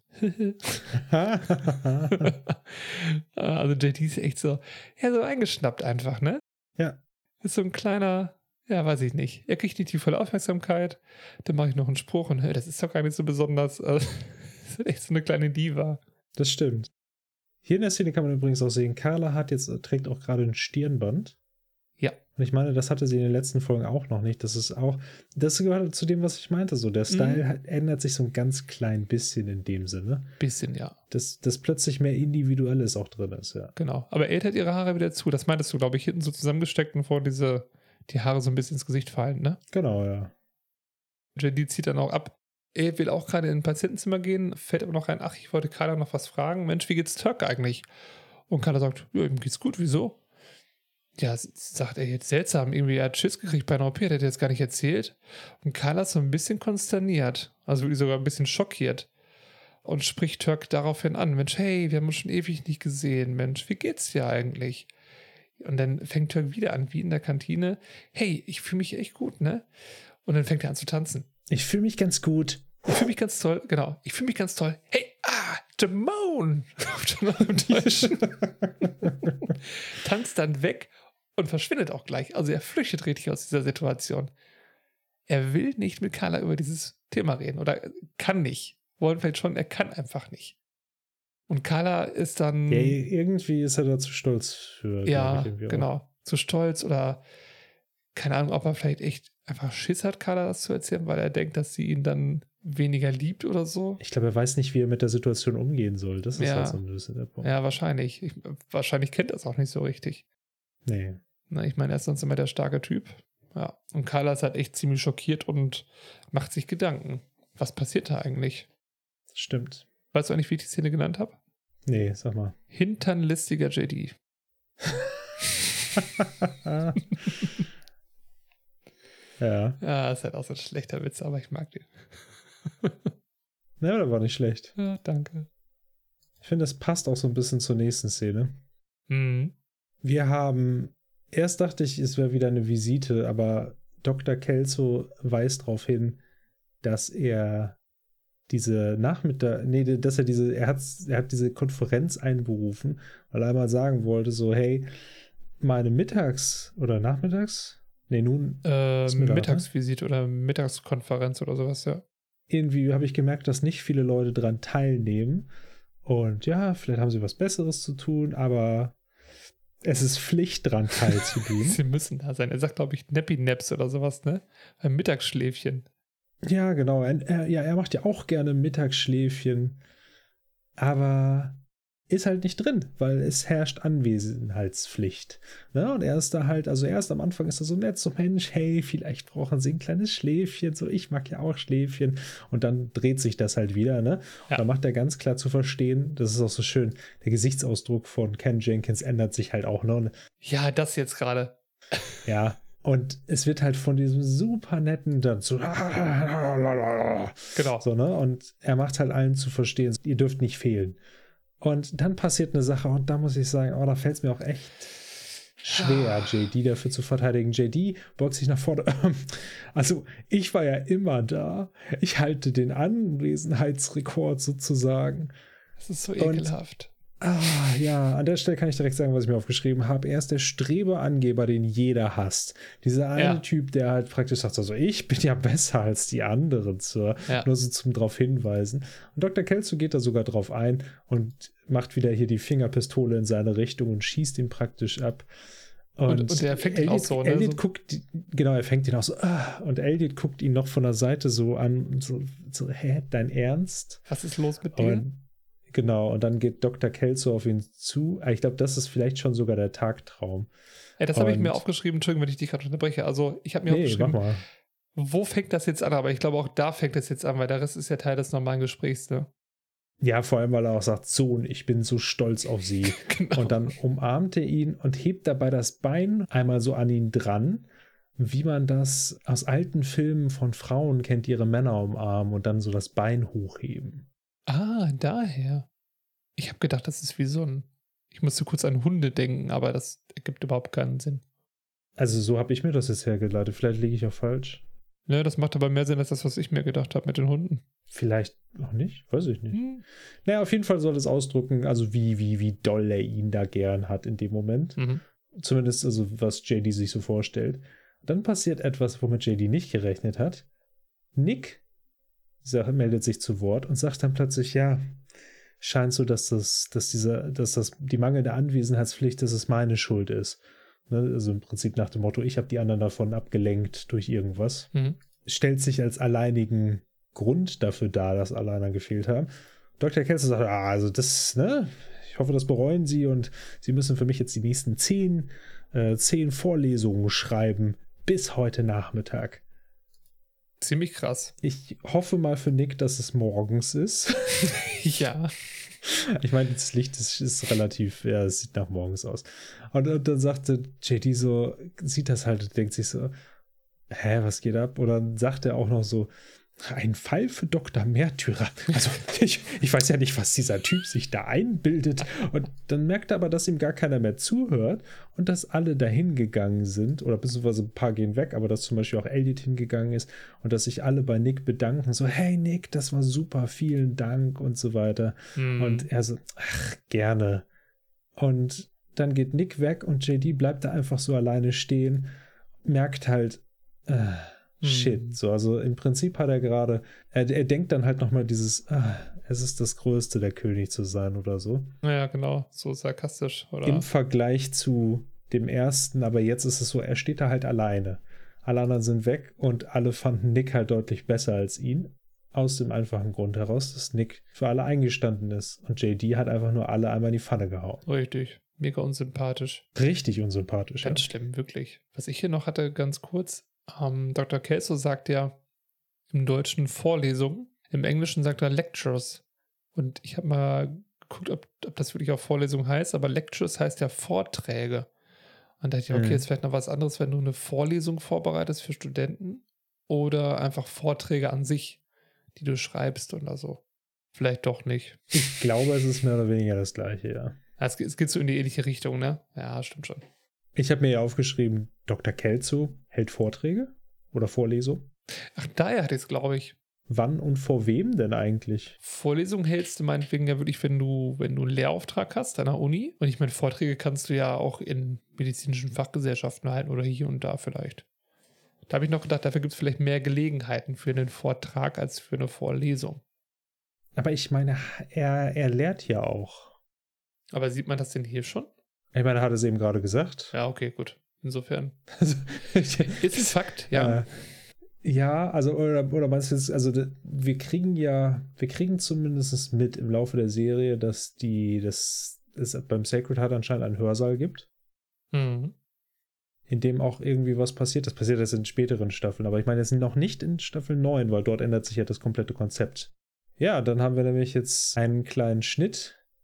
Und zwar, ich, ich sag's jetzt einfach mal so, zehn, Vorle zehn geschriebene Vorlesungen später die Fahrstuhltür geht auf, wir sehen Dr. Kelso und Dr. Kelso macht dieses, diese Pistolenhandgeste in Richtung der Kamera mehr oder weniger und dann dreht sich die Perspektive und wir sehen, dass dort JD und Nick stehen. Nick steht weiter im Hintergrund und JD steht da und versucht so ein bisschen nach dem Motto so diesen, diesen Pistolenschuss zu fangen, weil er davon ausgeht, dass er in seine Richtung geht. Mhm. wir sehen es dann aus der Perspektive von Dr. Kelso. Seine Hand wandert so zwischen beiden hin und her, aber dann schießt der Nick ab. Nick reagiert darauf so, ah, hm, klopft JD noch so auf den Rücken und schaut ihn, lächelt ihn an, geht dann halt zu Dr. Kelso. Und Dr. Kelso begründet aus irgendeinem Grund, der mir schleierhaft ist, aber wahrscheinlich damit wir es wissen, warum er ihn abgeschossen hat. Also, was soll ich sagen? Die Vorlesungen, die der für mich geschrieben hat, waren einfach 1A und die beiden sind jetzt Best Buddies und JD ist halt im Prinzip raus. Ausgebotet. Türen gehen zu und JD dreht sich zur Seite. Darf ich einmal ganz kurz einhaken, was mir gerade hier aufgefallen ist? Du hast das mit den Klamotten ja angesprochen. Jetzt haben Nick und JD die Klamotten getauscht. Das ist ganz witzig, weil eben in der anderen Szene hatte er auch helle Klamotten an. Ich glaube, es ist halt echt wichtig, dass sie einfach nur immer was Gegensätzliches anhaben. Das ist mir jetzt gerade so aufgefallen. Ich dachte, okay, ist das jetzt die, die Einser-Klamotte oder sowas? Oder ist JD jetzt wieder auf dem Weg zu, zu sich selbst? Okay, ist vielleicht ein bisschen weiter geholt. Also witzigerweise, aber wo du es sagst, ne, also jetzt tatsächlich in der Einstellung eben, hatte JD ein auch so ein hellblaues T-Shirt an mhm. und ein dunkelblaues Scrubs-Dingen. Und jetzt in dieser hat er ja ein dunkles T-Shirt an und ein hellblaues Scrubs. Also es ist wirklich tatsächlich, also das, das obere Scrubs-Dingen hat sich bei beiden getauscht. Genau, das, das hatte Nick halt das helle. Genau, aber JD hat jetzt auch noch das, also das, das, was er drunter hat, hat sich gewechselt. Ja, stimmt. Ja, gut, der, der wird es ja vielleicht der nächste Tag sein.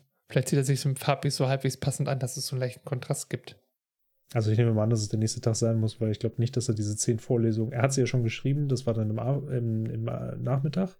Eine Sache wollte ich noch kurz sagen, die hatte ich eben vergessen zu sagen, bevor wir weitergehen. Und zwar JD sagt auch noch so, ja, es fällt einem schnell auf, wenn man nicht mehr der Star ist. Mhm. Das sagt er, bevor der Fahrstuhl auf. Nee, das sagt er, glaube ich, nachdem der Fahrstuhl aufgegangen ist. Jetzt sagt seine Gedankenstimme auch nochmal: Ja, irgendwie, das, das, das Krankenhaus wirkt plötzlich wie ein komplett anderer Ort. Mhm. Und wir haben einen Schnitt rüber zu einem Tagtraum, wo das Krankenhaus so ein alter, verfallener Ort ist.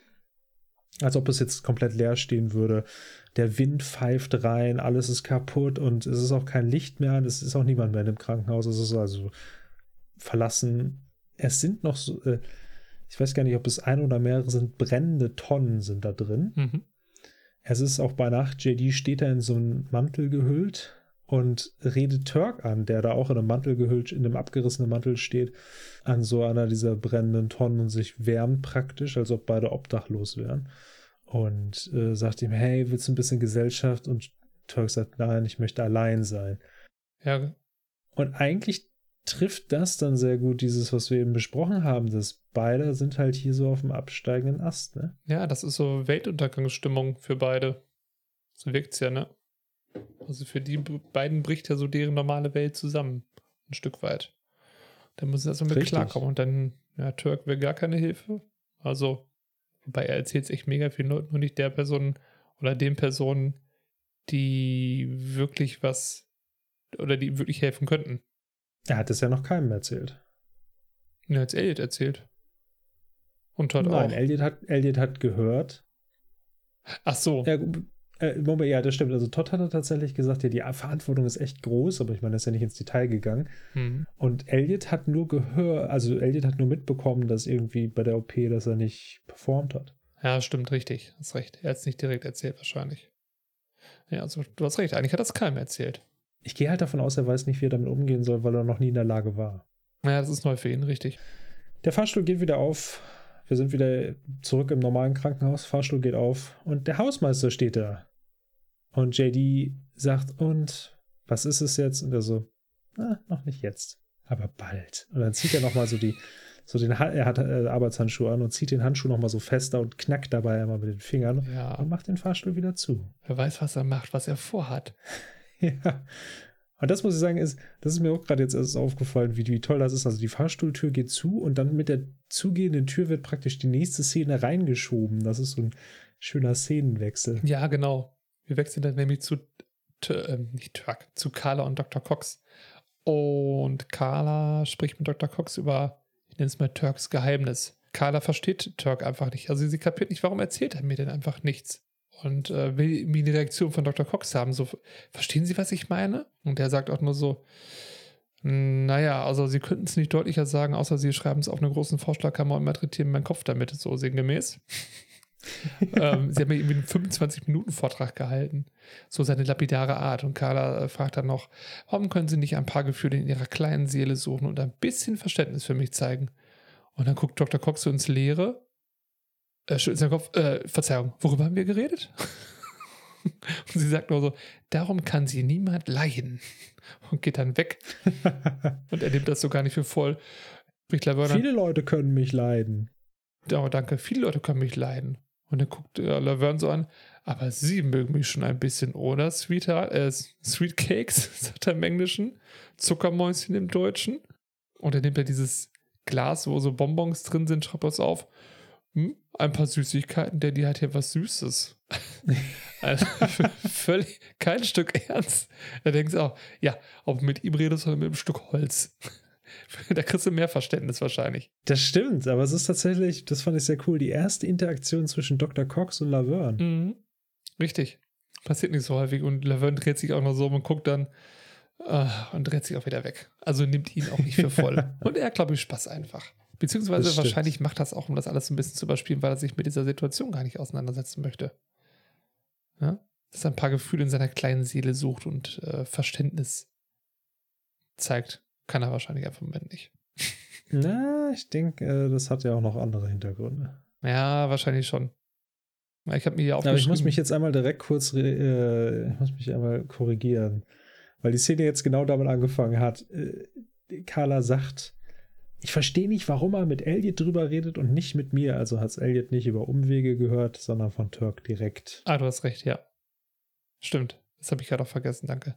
Ich habe noch dazu aufgeschrieben, er hat wahrscheinlich selber, also Dr. Cox hat wahrscheinlich selber Angst davor, solche Gespräche zu führen. Naja, Karl hat ja schon gesagt, ne, ihre großer böser Wolf-Nummer, die irgendwie abzulegen. Also es ist wahrscheinlich einfach wirklich alles Show, was er da. Nicht alles, aber so ein bisschen Fassade natürlich.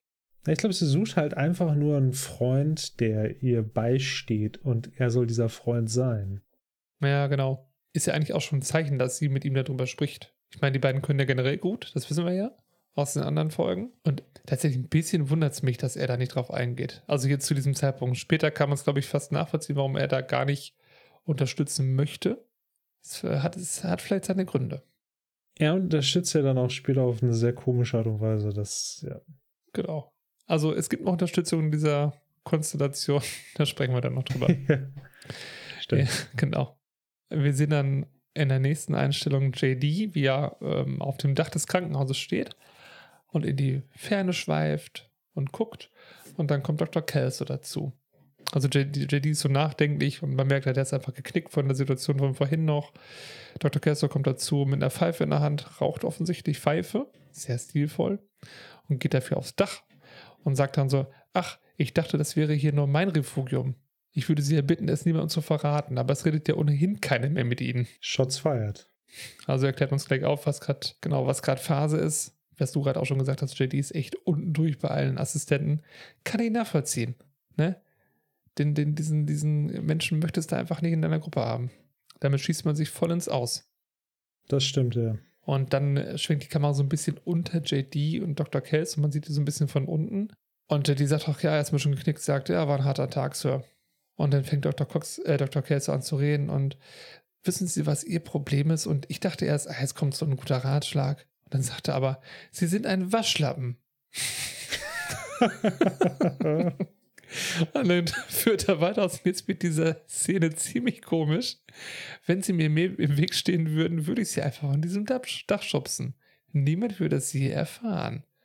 Und dann guckt er so in die Gegend und äh, tut so, als ob er JD wirklich so anfassen würde, also mit so einer ganz schnellen Bewegung. Und JD springt so weg, guckt so auf seine Uhr und ähm, äh, Sir, ich, ich muss dann jetzt auch, äh, ich, ich muss dann weg. Und Dr. Kelso steht da, raucht und sagt, lacht nur, ha, es ist so herrlich, diese Jungs zu verarschen. das ist eine super Szene. ich habe mir darunter geschrieben, was stimmt denn nicht mit Dr. Kelso? Was ist denn los mit ihm? Aber offensichtlich sind hier die, die altgediegenen Ärzte im Moment dabei, die Jungen zu verarschen. Kommt später auch nochmal. Also sehr witzig. Aber das war auch so, da muss ich sagen, ich erinnere mich noch, als ich das das erste Mal gesehen habe. Und das war ja schon eine extreme Wandlung von dem, was wir von Dr. Kelso wussten. Ich meine, wir, mm. wir, wussten ja, dass er, aber dann plötzlich so, ja, würde ich sie vom Dach schubsen, so, was? Was? Warum? ja. Ja, ganz seltsamer Typ. Du hast ja gesagt, dass du erwartet hattest, dass jetzt ein guter Ratschlag kommt. Für einen ganz kurzen Moment dachte ich, jetzt kommt, ja, was ist ein guter Ratschlag oder so ein, irgendein Hinweis. Ich glaube, da ist ein Hinweis drin. Okay. Ich habe nämlich überlegt, Dr. Kelso sagt, naja, sie sind ein Waschlappen. Ich würde sie jetzt direkt vom Dach schubsen, wenn sie mir im Weg stehen würden. Nick steht JD im Weg. Ich glaube, dass Dr. Kelso, oh. er will jetzt nicht anspielen, dass er Nick vom Dach schmeißen soll, aber einfach nach dem Motto so, ja, werf ihn doch unter den Bus. Wenn du mir beruflich im Weg stehen würdest, dann würde ich dich einfach platt machen. Stimmt, ja, voll gut. Also, ähm, dass du es jetzt so gefunden hast, nicht das, was er eben sagt. Voll der gute Ratschlag. Oh, das werde ich demnächst mal selber beherzigen. Genau. Also Leute, merkt euch, Kolleginnen oder Kollegen, die, die ihr nicht leiden könnt, durch den Weg stehen, einfach das nächstbest, den nächstbesten Grund suchen, sie einfach vor den Bus schubsen. Äh, beruflich, natürlich. Ich habe witzigerweise auch direkt an den Bus denken müssen. Ja. Aber hat, du hast recht. Vollkommen recht. Gut. Okay. Vielen Dank. Cool. Was auch ganz cool ist, ist dann die nächste Szene. Wir sind im Pausenraum. Wir sehen Nick und Elliot, die ja, irgendwie Papierkram machen. Im Hintergrund sitzen auch noch ein paar andere Ärzte, die Pause machen. Elliot sagt dann einfach aus heiterem Himmel: Ich bin übrigens Single. Nick guckt hoch. Hm, was, was? Und Elliot sagt auch: äh, Das habe ich gerade nur zu mir äh, in den Gedanken gesagt. So ganz ohne Kontext. Nick sagt: Hey, kein Problem. Ich habe ja schon eine Nachricht auf den AB gesprochen. Ey, guckt so: Oh, wirklich? Das ist ja nett von dir. Und sagt er noch, nein, das habe ich nicht, aber ich werde es noch tun, bevor du nach Hause kommst. Dann kommt Laverne dazu und äh, spricht Nick wieder auf den Patienten Peter an, der jetzt stark hustet und hohes Fieber hat. Und Nick sagt auch wieder, kein Problem, geben Sie einfach äh, das und das. Also Nick ist hier wieder sehr, sehr positiv und Elliot fällt das auch auf und sagt dann, wie schaffst du es nur so positiv zu bleiben? Er guckt sie an. Ich lasse den ganzen Kram einfach nicht an mich ran. Und dann sagt er noch, hör deine Nachricht ab, wenn du nach Hause kommst, geht dann weg. Und Laverne guckt ihm, hier bei mir steht, Laverne guckt ihm lüstern hinterher. Und dann guckt sie zu Elliot, er guckt hoch, sein Po. Mhm. Also offensichtlich hat Nick einen verdammt gut aussehenden Hintern. Glückwunsch dazu erstmal. Ja, aber da steckt ja dann wahrscheinlich auch harte Arbeit drin. Ich muss mir einen Witz verkneifen. Aber ja, stimmt, das ist richtig. Sage ich jetzt einfach mal so. Mit Sicherheit. Oder sind die Leute einfach. Also, ich meine, aber das, das haben wir noch gar nicht besprochen. Also, so Nick von seiner Art, den würde ich auch als jemand zum Beispiel einschätzen, der halt regelmäßig eine Sportart betreibt. Ja, der ist so der Typ, der steht auf um 5 Uhr morgens, geht eine Stunde joggen, isst sein Müsli, geht dann duschen und geht dann zum Dienst. Das stimmt. Wahrscheinlich sogar ein bisschen später, aber ja. Wahrscheinlich, ja, wahrscheinlich steht er um 1 Uhr nachts auf geht eine Stunde joggen. und geht abends um 6 Uhr ins Bett schon. Ja. Ich habe mir noch dazu aufgeschrieben, ich finde, der ist, also der flirtet selbst sehr anständig und cool mit Elliot. Das ist so, so ein ganz, ja, so, so, so ein netter halt, weißt du, aber nicht nett im Sinne von, äh, bist halt ein ganz netter, sondern so ein cooler Typ, wie er so mit ihr spricht. Er behandelt halt alle mit Respekt. Ja, durch die Bank. So jemand hätte ich gerne als Kollegen.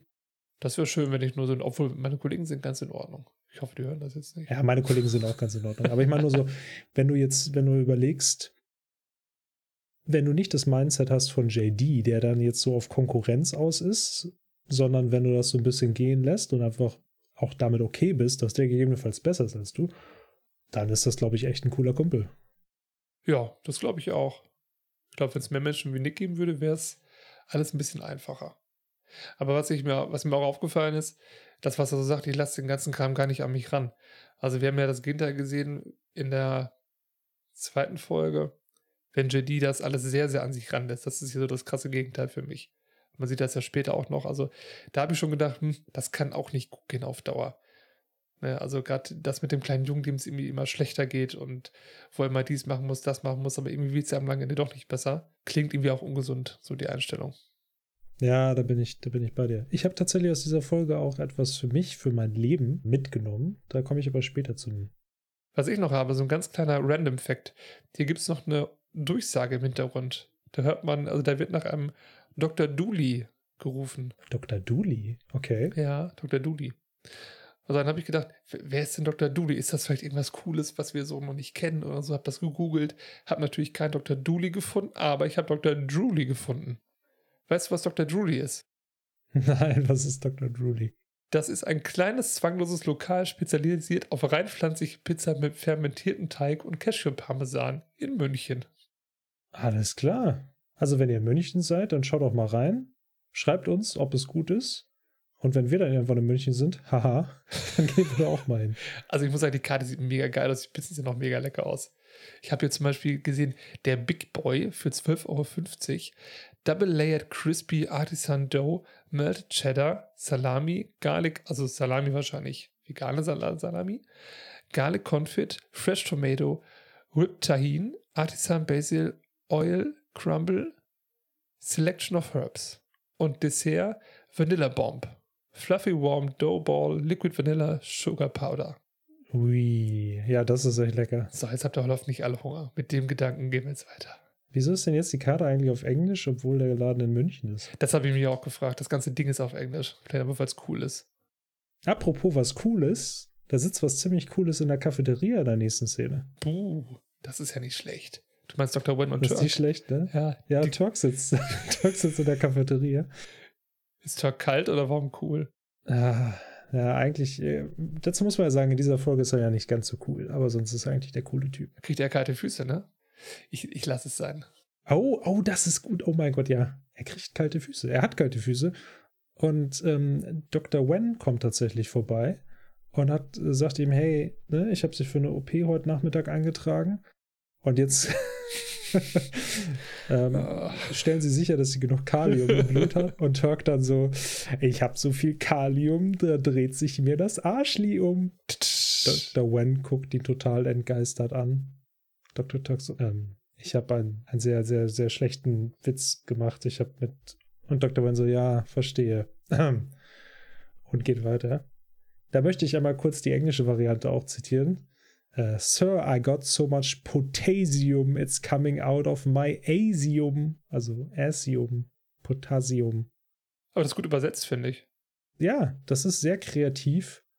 Aber ich habe immer früher verstanden, da dreht sich mir das Arsch nie um. Okay. Und ich habe mir da nie so drüber nachgedacht. Das heißt natürlich das Arschli.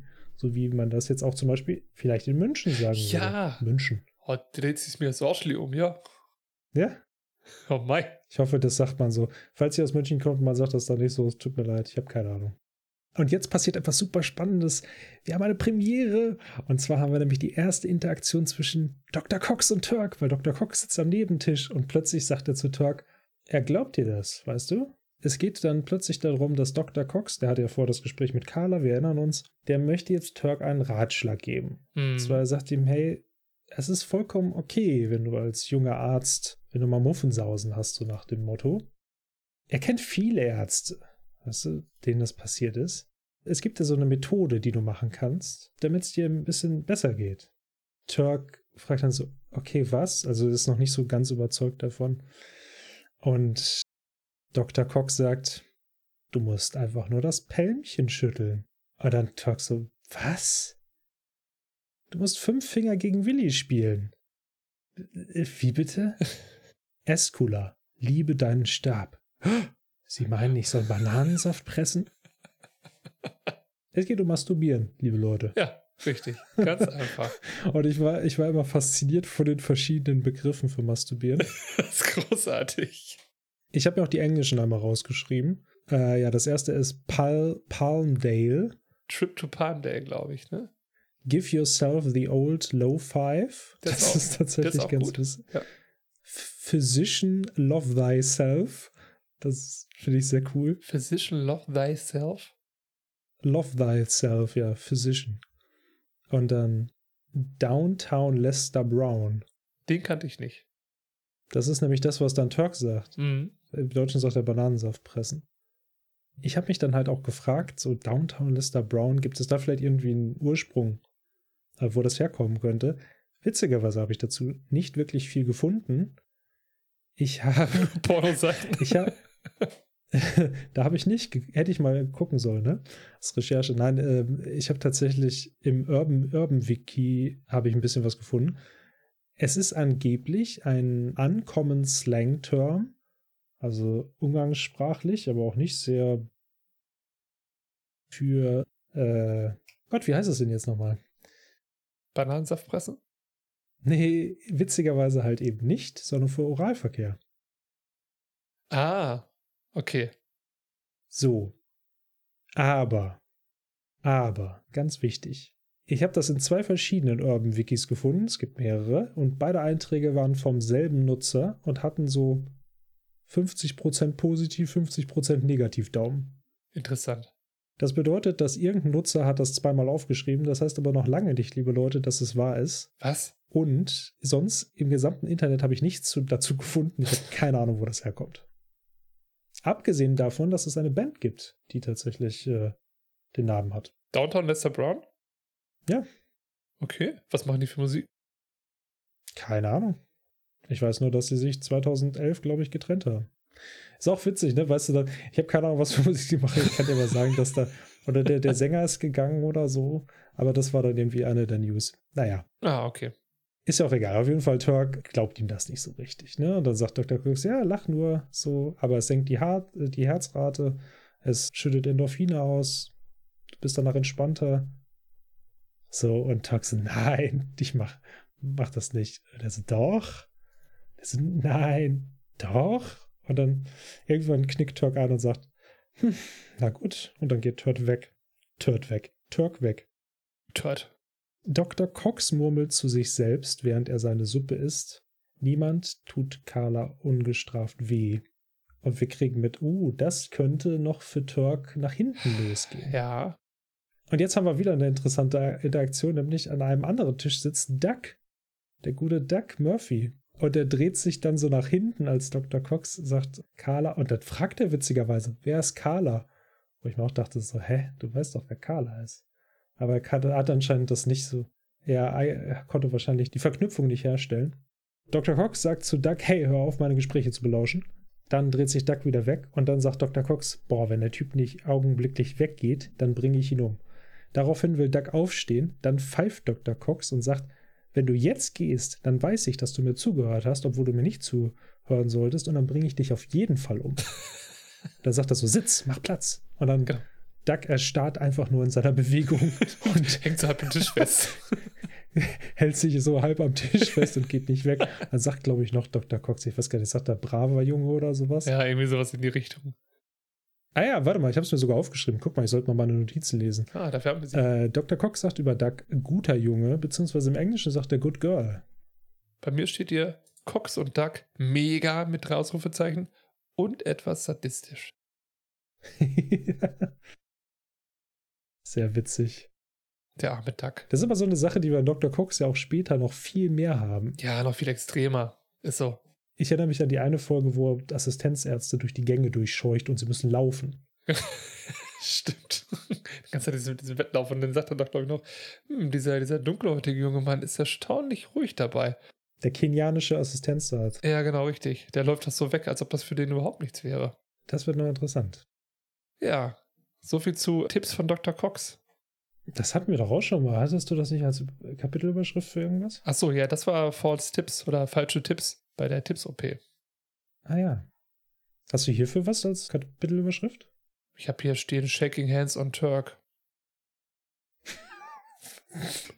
Das ist witzig. Das kann man ja. ein bisschen, oder? Ja, kann man machen. Ja, in der nächsten Szene haben wir dann den Hausmeister mal wieder. Und zwar, JD läuft durch den Flur, biegt ab und hinter ihm ist der Hausmeister und sagt: Tic-Tac, Clarice. Oh. Woher kennen wir das denn? Das kommt drauf an, ob wir es kennen. Woher kennst du es denn? Aus Schweigen der Lämmer ist das. Das ist korrekt. Das sagt Hannibal Lecter zu Clarice Star Starling oder Sterling? Bin Experte. Zu Clarice. Zu Clarice, ja. JD auf seiner Seite ist auf dem Weg zu äh, dem guten Nick. Und zwar trifft er ihn in einem Patientenzimmer. Nick liegt gerade einen Katheter. Und im Prinzip möchte eigentlich JD nur klären, ob alles gut zwischen den beiden ist. Er sucht jetzt mal das Gespräch endlich, ne? Er sucht das Gespräch, aber irgendwie auch nicht so ganz. Also im Prinzip, was er sagen will, ist, hey, es tut mir leid, dass wir irgendwie gewetteifert haben und es wäre cool, wenn wir uns gut verstehen und ich will das eigentlich nicht. Ja. Genau. Er, er besteht nicht mehr darauf, dass er der Beste ist in der Klinik. Er, er, er, gesteht sich quasi sogar seine Niederlage ein. Dann kommt das ja gleich mit diesem, ja, was, was er übergibt er da, diese, diese Fackel, ne? Diese brennende olympische Fackel. Ja, da kommt so ein kleiner Tagtraum, wo er eine brennende olympische Fackel übergibt. Die Szene finde ich so witzig, einfach weil Nick ist da gerade am Machen und tun und dann zu JD, hey, hier, die ist für dich. Und Nick so vollkommen banal so, ah ja, okay, danke. Und dann dreh, äh, kannst du mir noch einmal irgendwie gerade so ein Pflaster geben oder so oder irgendwie sowas. Dann dreht sich JD weg und die Kamera dreht sich mit. Und wenn die Kamera sich zurückdreht, hat er halt diese Fackel auch nicht mehr in der Hand. Und es ist einfach ganz normal der Krankenhausalltag. Das fand ich so toll reingeschnitten. Ja, das ist so schön sinnbildlich, ne, für dieses Gespräch wahrscheinlich auch. Nick ist da am Hantieren und macht seinen Job und äh, die erzählt so und, äh, und für die ist es dann wieder cool und Nick bemisst ihm anscheinend überhaupt nicht so wirklich viel bei, das merkst du ja richtig. Jetzt gar nicht negativ gemeint, sondern dieser Konkurrenzsituation, die einfach für ihn gar nicht da ist. Willst du einen Fun-Fact über die olympische Fackel hören? Immer. Also die Sache ist ja, man kennt ja diesen olympischen Fackellauf. Und irgendwie, ich meine, ich habe da nie drüber nachgedacht. Für mich war das immer ganz klar, das ist halt einfach, das gehört so dazu. Aber der olympische Fackellauf an sich ist, äh, also als Teil der Eröffnungszeremonie, ist erst seit der Olympischen Spiele der Neuzeit. Und zwar speziell seit denen von 1936 in Berlin. Aha. Das ist mir jetzt neu. Also die Tradition des Olympischen Feuers, die reicht bis in die griechische Antike zurück, ne? Das ist klar so. Okay, also dieses Entzünden des Feuers meinst du dann, ne? Dieses große, was, Nee, was der, ich meine speziell den Fackellauf. Nee, nicht das Entzünden des Feuers, sondern der Fackellauf an sich. Ja, also der ist neu seit, seit 36, das meintest du, ne? Genau. Aber das olympische Feuer selber, das meine ich gerade. Das ist schon immer da gewesen, ne? Ja. Ja, ja, ja, total. Das ist zu Ehren der Göttin äh, Hestia. Ah ja, Das ist also, das ist griechisch. Gesundheit. Aber es gab witzigerweise, also es gab tatsächlich einen Fackellauf in den Olympischen Spielen in Athen. Das war ein beliebter nächtlicher Wettlauf mit der Fackel, der später auch zu Pferd durchgeführt wurde und der Wettkampf bestand darin, möglichst schnell ans Ziel gel zu gelangen, ohne die Fackel verlöschen zu lassen. Also eigentlich total interessant. Super. Aber ja. das, was wir jetzt so kennen, dieses von wegen, da läuft jemand dann irgendwie durch die gesamte, ich weiß ja nicht, wo das entzündet wird, da läuft dann von A nach B und dann wird es irgendwie weitergegeben und so weiter. Das ist tatsächlich aus der Neuzeit. Ja, krass, das hätte ich jetzt nicht gedacht, dass es vor allem, dass es gerade aus, aus dem Jahr 36 kommt. Eher, eher prekäre Olympische Spiele in Deutschland damals.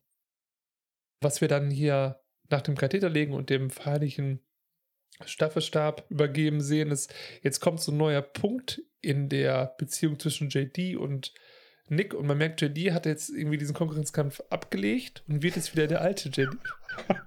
Was?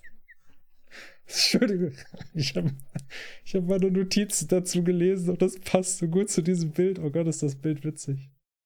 Pass auf, dann beschreibe ich das Bild gerade und du liest deine Notiz vor. Wir sehen JD gerade, wie er eine Urinprobe in der Hand hält und so im Begriff ist, loszulaufen und so ein bisschen ja, dümmlich guckt. Nein, will ich gar nicht sagen. So, er will grad, Das ist Hm? genial. Machen. Ich mache davon ein Foto, das, das könnt ihr auf Instagram sehen. ja, das ist gut, das machen wir.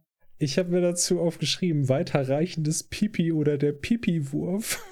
Der, oh. ah, es sinkt für sie das Niveau. Schön. Das ist ja mega witzig. Obwohl bei mir steht ja auch in meiner Beschreibung Songzusammenschnitt der Urinprobe. Das ergibt irgendwie auch keinen Sinn. Oh mein Gott, das ist genial. Es ist keine, es ist keine Chorprobe, es ist eine Urinprobe.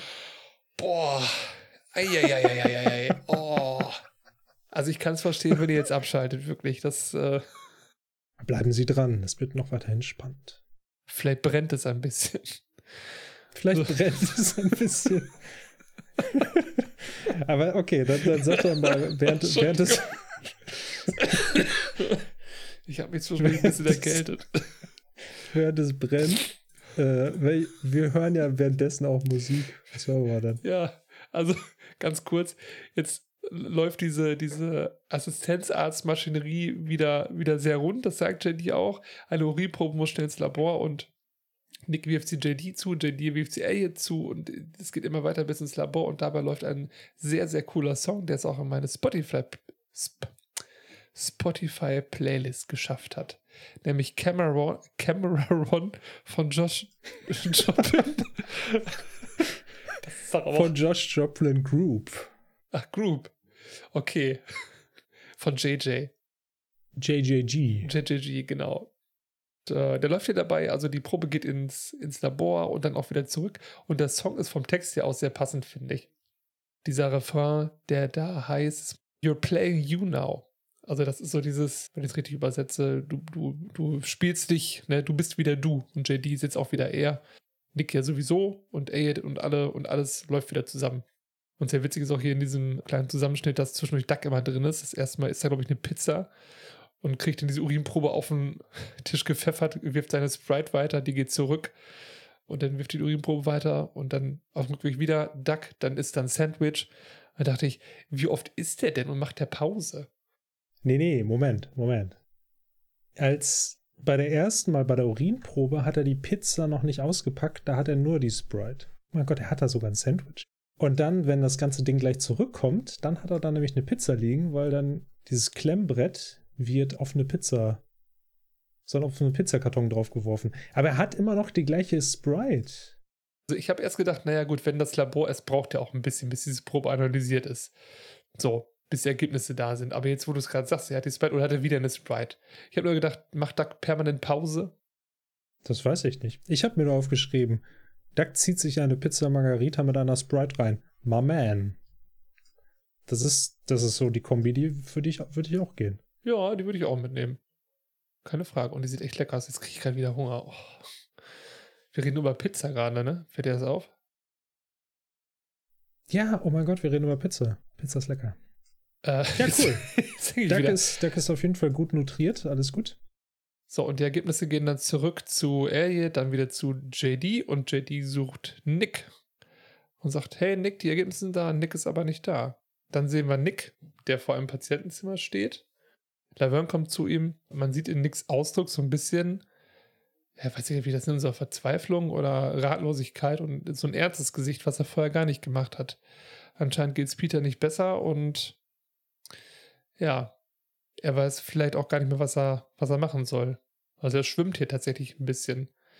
Oh ja. Und das ist vielleicht das, was wir eben sagten, you're playing you now. Das ist vielleicht der echte Nick, der die Fassade jetzt doch nicht mehr wahren kann, die Sachen jetzt doch mal an sich ranlassen muss. Jetzt wird es jetzt auch so ein bisschen, ja, nicht melancholisch, aber wird ein bisschen ernster, der ganze Ton.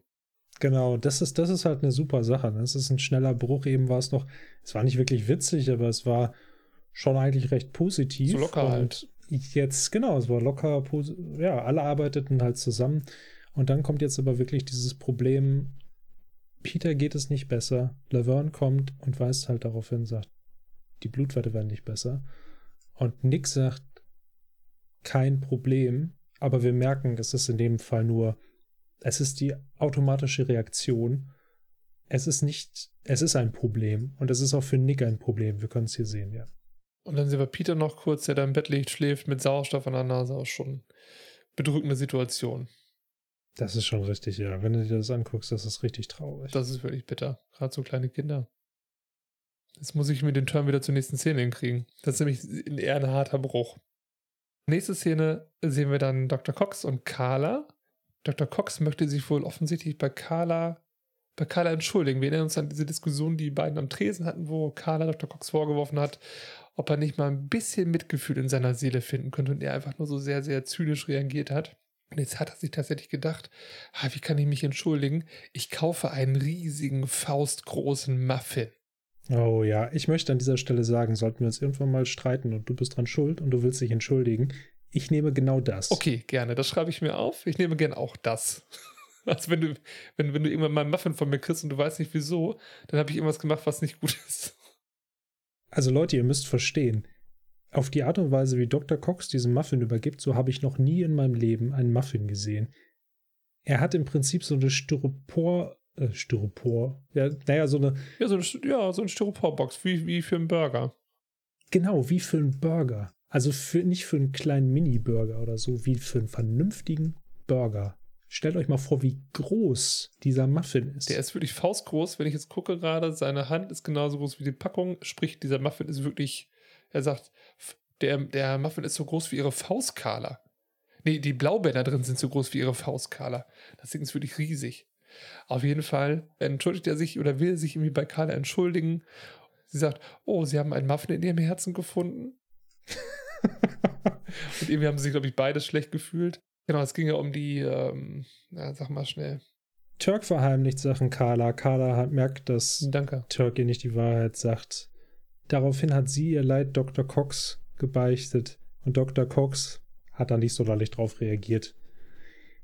Und das hat sie richtig angenervt, weil sie ihn auch als Freund sieht und sagt, ja Mensch, jetzt, ne, da könnte man mal ein bisschen Empathie zeigen. Dr. Cox fühlt sich aber schlecht deswegen und deswegen hat er überhaupt mit mit Turk geredet, allerdings hat er es auf die Dr. Cox-Weise gemacht. Er hat ihm einen interessanten Ratschlag gegeben und jetzt kriegen wir erst mit, was überhaupt, was danach passiert ist, nachdem er ihm diesen Ratschlag gegeben hat. Genau, das ist das Witzige, nämlich, das weiß ich auch wieder. Erklär das doch mal. Erklären, oh, das ist unangenehm. Genau, also, wir sehen, jetzt muss ich kurz mal springen, wie Turk aus einem Raum kommt und sehr zufrieden aussieht. Gerade dieses Standbild, was man hier sieht, der ist so. Also, ihr müsst euch vorstellen, wenn man so den Kopf so in den Nacken legt und den Kopf möglichst hochziehen will und dann grinst er. So sieht er aus und geht so raus. Ha, so, das habe ich jetzt erledigt. Und dann hört man Dr. Cox Stimme Beifall für den jungen Mann. Das war erstklassige Arbeit. Und man sieht dann Dr. Cox, Dr. Wen, eine Schwester, irgendwie noch ein Pfleger, ein Patienten, Snoop Dogg Doktor hinten wieder, irgendwie ein, äh, ein Mensch vom Facility Management und noch ein paar andere Leute und jemand mit einer Kamera, die klatschen und applaudieren Chuck für seine großartige Arbeit. Und alle freuen sich.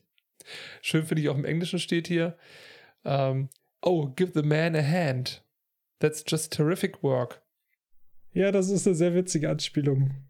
Ja, also offensichtlich hat Dr. Cox Turk hier ganz gewaltig äh, veralbert und auf den Arm genommen.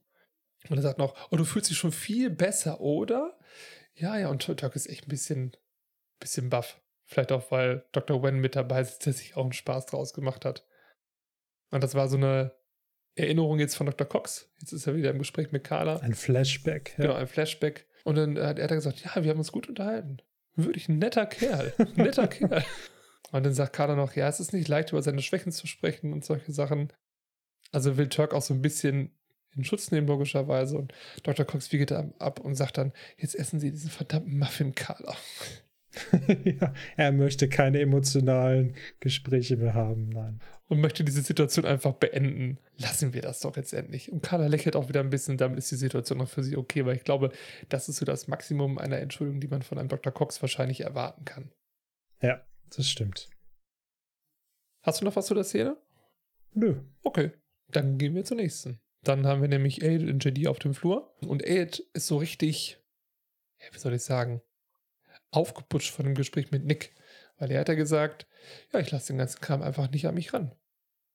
So, und Aid möchte jetzt auch diese Nick-Taktik für, ja, anwenden und sagt zu JD, ich habe beschlossen, dass ich nichts mehr an mich, ran, äh, an mich ranlassen möchte, beziehungsweise mich in nichts mehr reinsteigern werde.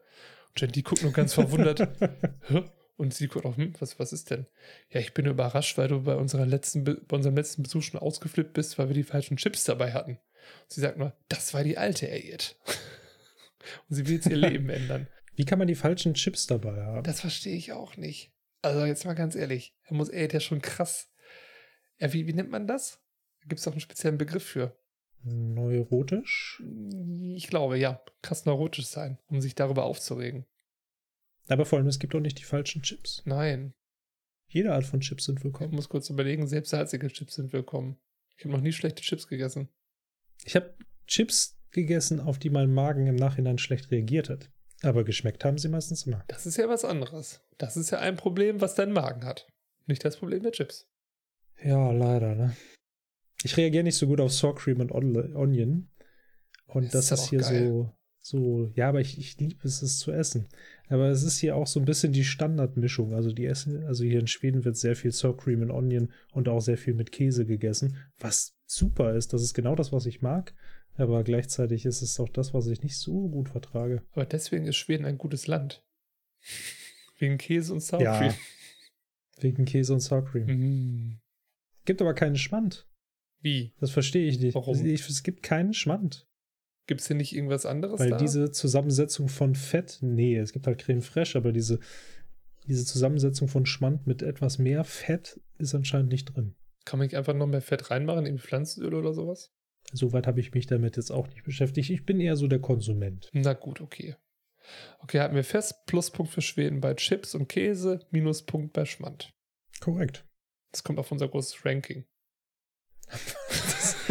Deutschland-Schweden-Ranking. Vor- und Nachteile, Pros und Cons. Ach, das wird auch mal eine schöne Folge. Ähm, zurück zur Folge. Genau, jetzt kommt Laverne um die Ecke.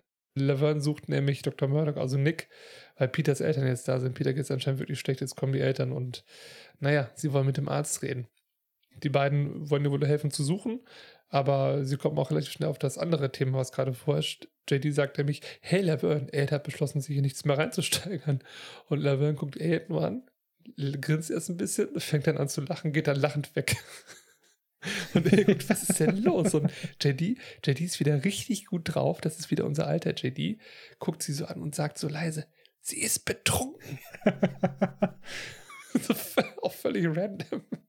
Das ist mega lustig. Aber sie lacht halt auch so mega übertrieben, während sie weggeht. Ja, so. genau richtig. Da könnte man wirklich denken, hm, ist da was im Spiel? Aber nein, einfach ein guter Gag. Dann gibt es einen kleinen Cut. Wir sind in der, ist das die Eingangshalle? Im Eingangsbereich. Ja, die wir. Lobby, glaube ich. Und dort steht Carla in einem roten Kleid. Bam! Wow, sieht richtig gut aus, ja. Sie steht dort nicht lange alleine, denn Dr. Cox kommt zu ihr.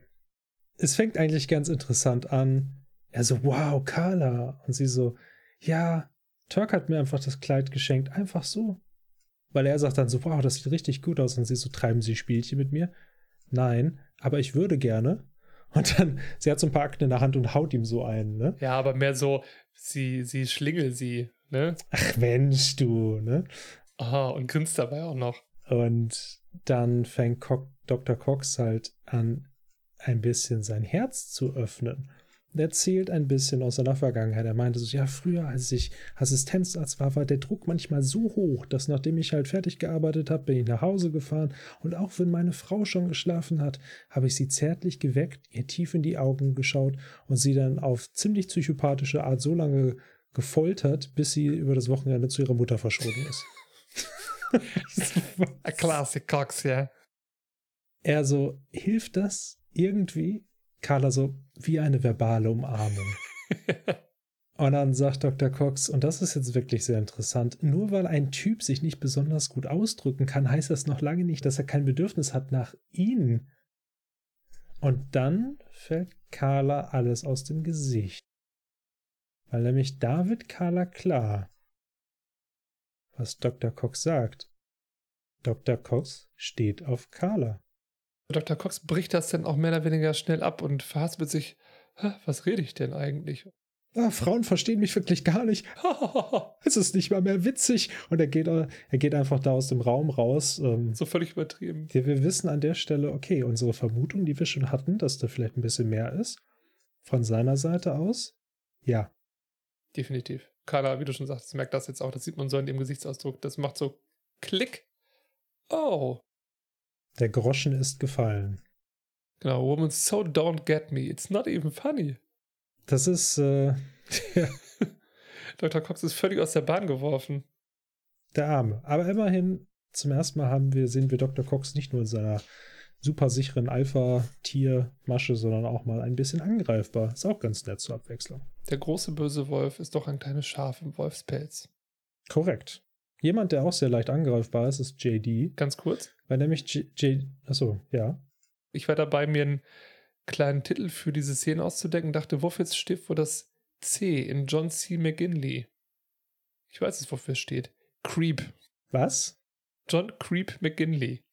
Nee, echt? Nein, das, schade. Okay, der, der Gag hat nicht gezündet. So wie er sich hier verhält, meine ich, wenn er so erzählt. Wenn, wenn ich wieder nach Hause kam, meine Ex-Frau geschlafen hat, habe ich mich über sie gelegt und sie so lange beleidigt, bis sie zu ihrer Mutter gefallen ist. Ach so. Ich glaube halt, Creep würdest du in dem Bezug nicht sagen. Creepy? Nein? Nee, creepy ist ja, das ist halt, nee, das, was er macht, ist ja, das ist ja nicht in dem Sinne creepy. Creepy wäre, wenn er jetzt, äh, er würde hinter so einer Ecke stehen und würde die ganze Zeit rüber gucken zu Carla oder sowas. Das wäre so ein bisschen creepy. Hm. Aber das, was er da gemacht hat, ist eigentlich halt wirklich einfach nur Psycho. So, also, Ja, okay, dann ist es, ja, Psycho. Aber Psycho schreibt man nicht mit C. das, das könntest du aber schreiben. Psycho. Psy okay, John Psycho McGinley. Halten wir das fest. John Cycle McGinley, John, der Radfahrer. John Circle McGinley, der Architekt. Oh. Jetzt bist du dran. John Cola McGinley. Das blubbernde Getränk. Ich bin raus. Mist. Okay, Das heißt, er heißt JC McGinley? wow, stimmt, du hast recht. Okay. Äh, ganz kurz, jetzt will ich mal gucken. Okay, es, er heißt einfach John Christopher McGinley. Ich hatte nicht erwartet, dass er Creep heißt. Das wäre auch lustig gewesen. Okay, aber genug davon. Gehen wir weiter in der Folge. Turk, nee, ist nicht Turk. JD und Elliot gehen eine Treppe runter. Sie sind auf der Suche nach Nick. Und währenddessen erzählt JD, den irgendwie dieser. An einer, Stelle gab es ja diesen Kommentar über den Hintern von Nick. Und wo dann er gesagt hat, alle haben einen tollen Hintern. Und dann hat Carla gesagt, "Ja, dann bring die doch mal mit. Mhm. irgendwie, das, das sitzt bei ihm immer noch, ne? Und er sagt, ja, das liegt halt nur an diesen OP-Klamotten, ne? So in, in der Jeans habe ich einen richtig knackigen Hintern, wie gemeißelt, so. Und im Englischen, because in jeans my butt is a force to be reckoned with. Das finde ich mega gut. Ich habe erst nur diese oberste Zeile gelesen. Because in jeans my butt is a force. das reicht schon. Ja. Naja, auf jeden Fall währenddessen dreht sich Elliot um. Sie sind gerade am Fuße der Treppe und das ist halt so ein Treppenhaus. Ne? Sie wollen Ja. eigentlich gerade rausgehen, aber sie sieht dann, dass halt neben der Treppe gibt es ja noch so einen Zwischenraum und sie, sie entdeckt Nick, der in diesem Zwischenraum ist. Ja, der hockt da. Genau, und plötzlich dreht sich das so ein bisschen aus der lustigen Gespräch und JD sagt noch, hey, hey Nick, fass mal meinen Arsch an, bevor er ihn sieht. Einfach nur, weil er darum... Entschuldigung. Was? Ja, aber ja, dieses, hey Nick, fass mal meinen Hintern an. Ja, das ist so ein bisschen random, ne? Müssen wir auch nicht von sexueller Belästigung am Arbeitsplatz sprechen. Nein. Aber die Sache ist eigentlich, hat sich das Ganze hier gedreht. Nämlich Nick, hat, Nick kann es nicht, wie du schon sagtest, Nick kann nicht mehr abwehren. Er sitzt da, er ist ein kleines Häufchen Elend, er ist sehr traurig und JD ist dann so, hey, ist, sag mal, ist alles in Ordnung? Ne? Und JD und Elliot gucken auch ein bisschen fassungslos. Und dann sagt Nick so, Peter ist sieben. Jetzt sind seine Eltern da. Was soll ich denn sagen? Peter hatte sieben schöne Jahre. Sieben. Der Junge wird es nicht schaffen. Ich, alles, was ich mache, wird, funktioniert nicht. An dieser Stelle wieder grandios, wie die Serie es schafft, halt diesen, diesen Schwung zu etwas sehr Traurigen. Und er sagt, ich kann das einfach nicht mehr. Es, es macht mich so fertig. Ich, ich bin fertig. Es ist aus. Sie wollen ihn noch ein bisschen beruhigen und fängt tatsächlich auch an zu weinen. Und man merkt, okay, er ist, als Arzt ist er gebrochen. Ja, das ist fertig. Seine Strategie war nicht die richtige. Hm. Er ist vielleicht auch nicht direkt dafür geeignet. Und während er ganz viele andere tolle Qualitäten hat, er ist diesem Stress nicht gewachsen auf Dauer. Ja, genau. Seine Methode hilft nicht, diese Nick-Methode, alles von sich wegzudrücken. Nee, gar nicht. So, das ist natürlich sehr traurig, tut uns sehr leid. Dann haben wir einen Sprung zu Turk, der im OP steht und der Angst hat, wieder loszulegen. Aber Dr. Wen zeigt dann auf die Scheibe, da ist ja diese, diese Besucherscheibe oder ich weiß nicht, wie man das sagt, diese, wo man durchgucken kann. Ja, das ist der Waschraum, glaube ich, oder der, der Raum, wo du dich wäschst und dann genau in den OP gehen kannst. Genau, und da steht dann Carla mit dem roten Kleid, drückt einen Kussmund an die Scheibe ran und zeigt ihm, dass er ihn unterstützt. Und dann kann Turk auch wieder operieren. Und währenddessen haben wir die Gedankenstimme von JD, die sagt, ob man halt einfach mal eine Blockade hat oder ob man sich irgendwie überwältigt fühlt. Manchmal ist es halt wichtig, dass man weiß, dass dort Leute sind, die einen unterstützen. Dann sehen wir JD und Turk, wie sie aus dem Krankenhaus rausgehen, wahrscheinlich nach der OP. Am Fenster steht Dr. Cox tatsächlich und schaut ihnen nach. Die Kamera schwenkt zu ihm rüber und ähm, dann sagt JD auch, ja, und dass man manchmal halt selbstlos sein muss und mhm. etwas für andere tun muss, ohne dass es für einen etwas Positives bedeutet. In diesem Fall ist es, dass Dr. Cox einfach froh ist, dass, die dass er die beiden glücklich sieht, mhm. wahrscheinlich vor allem Carla glücklich sieht, obwohl er gerne der Mann an Carlas Seite wäre. Genau. Elliot ist in einem Schlafraum und sie weint und sie lässt halt diese Dinge an sich ran, weil es okay ist, sich für einen kurzen Moment reinzusteigern. Genau das passierte, bevor Carla und Turk da durch die Tür durchgehen. Dann haben wir den letzten Schwenk witzigerweise zu den Umkleiden, die wir, glaube ich, bis jetzt auch noch gar nicht gesehen haben, wo jeder seinen Spind hat.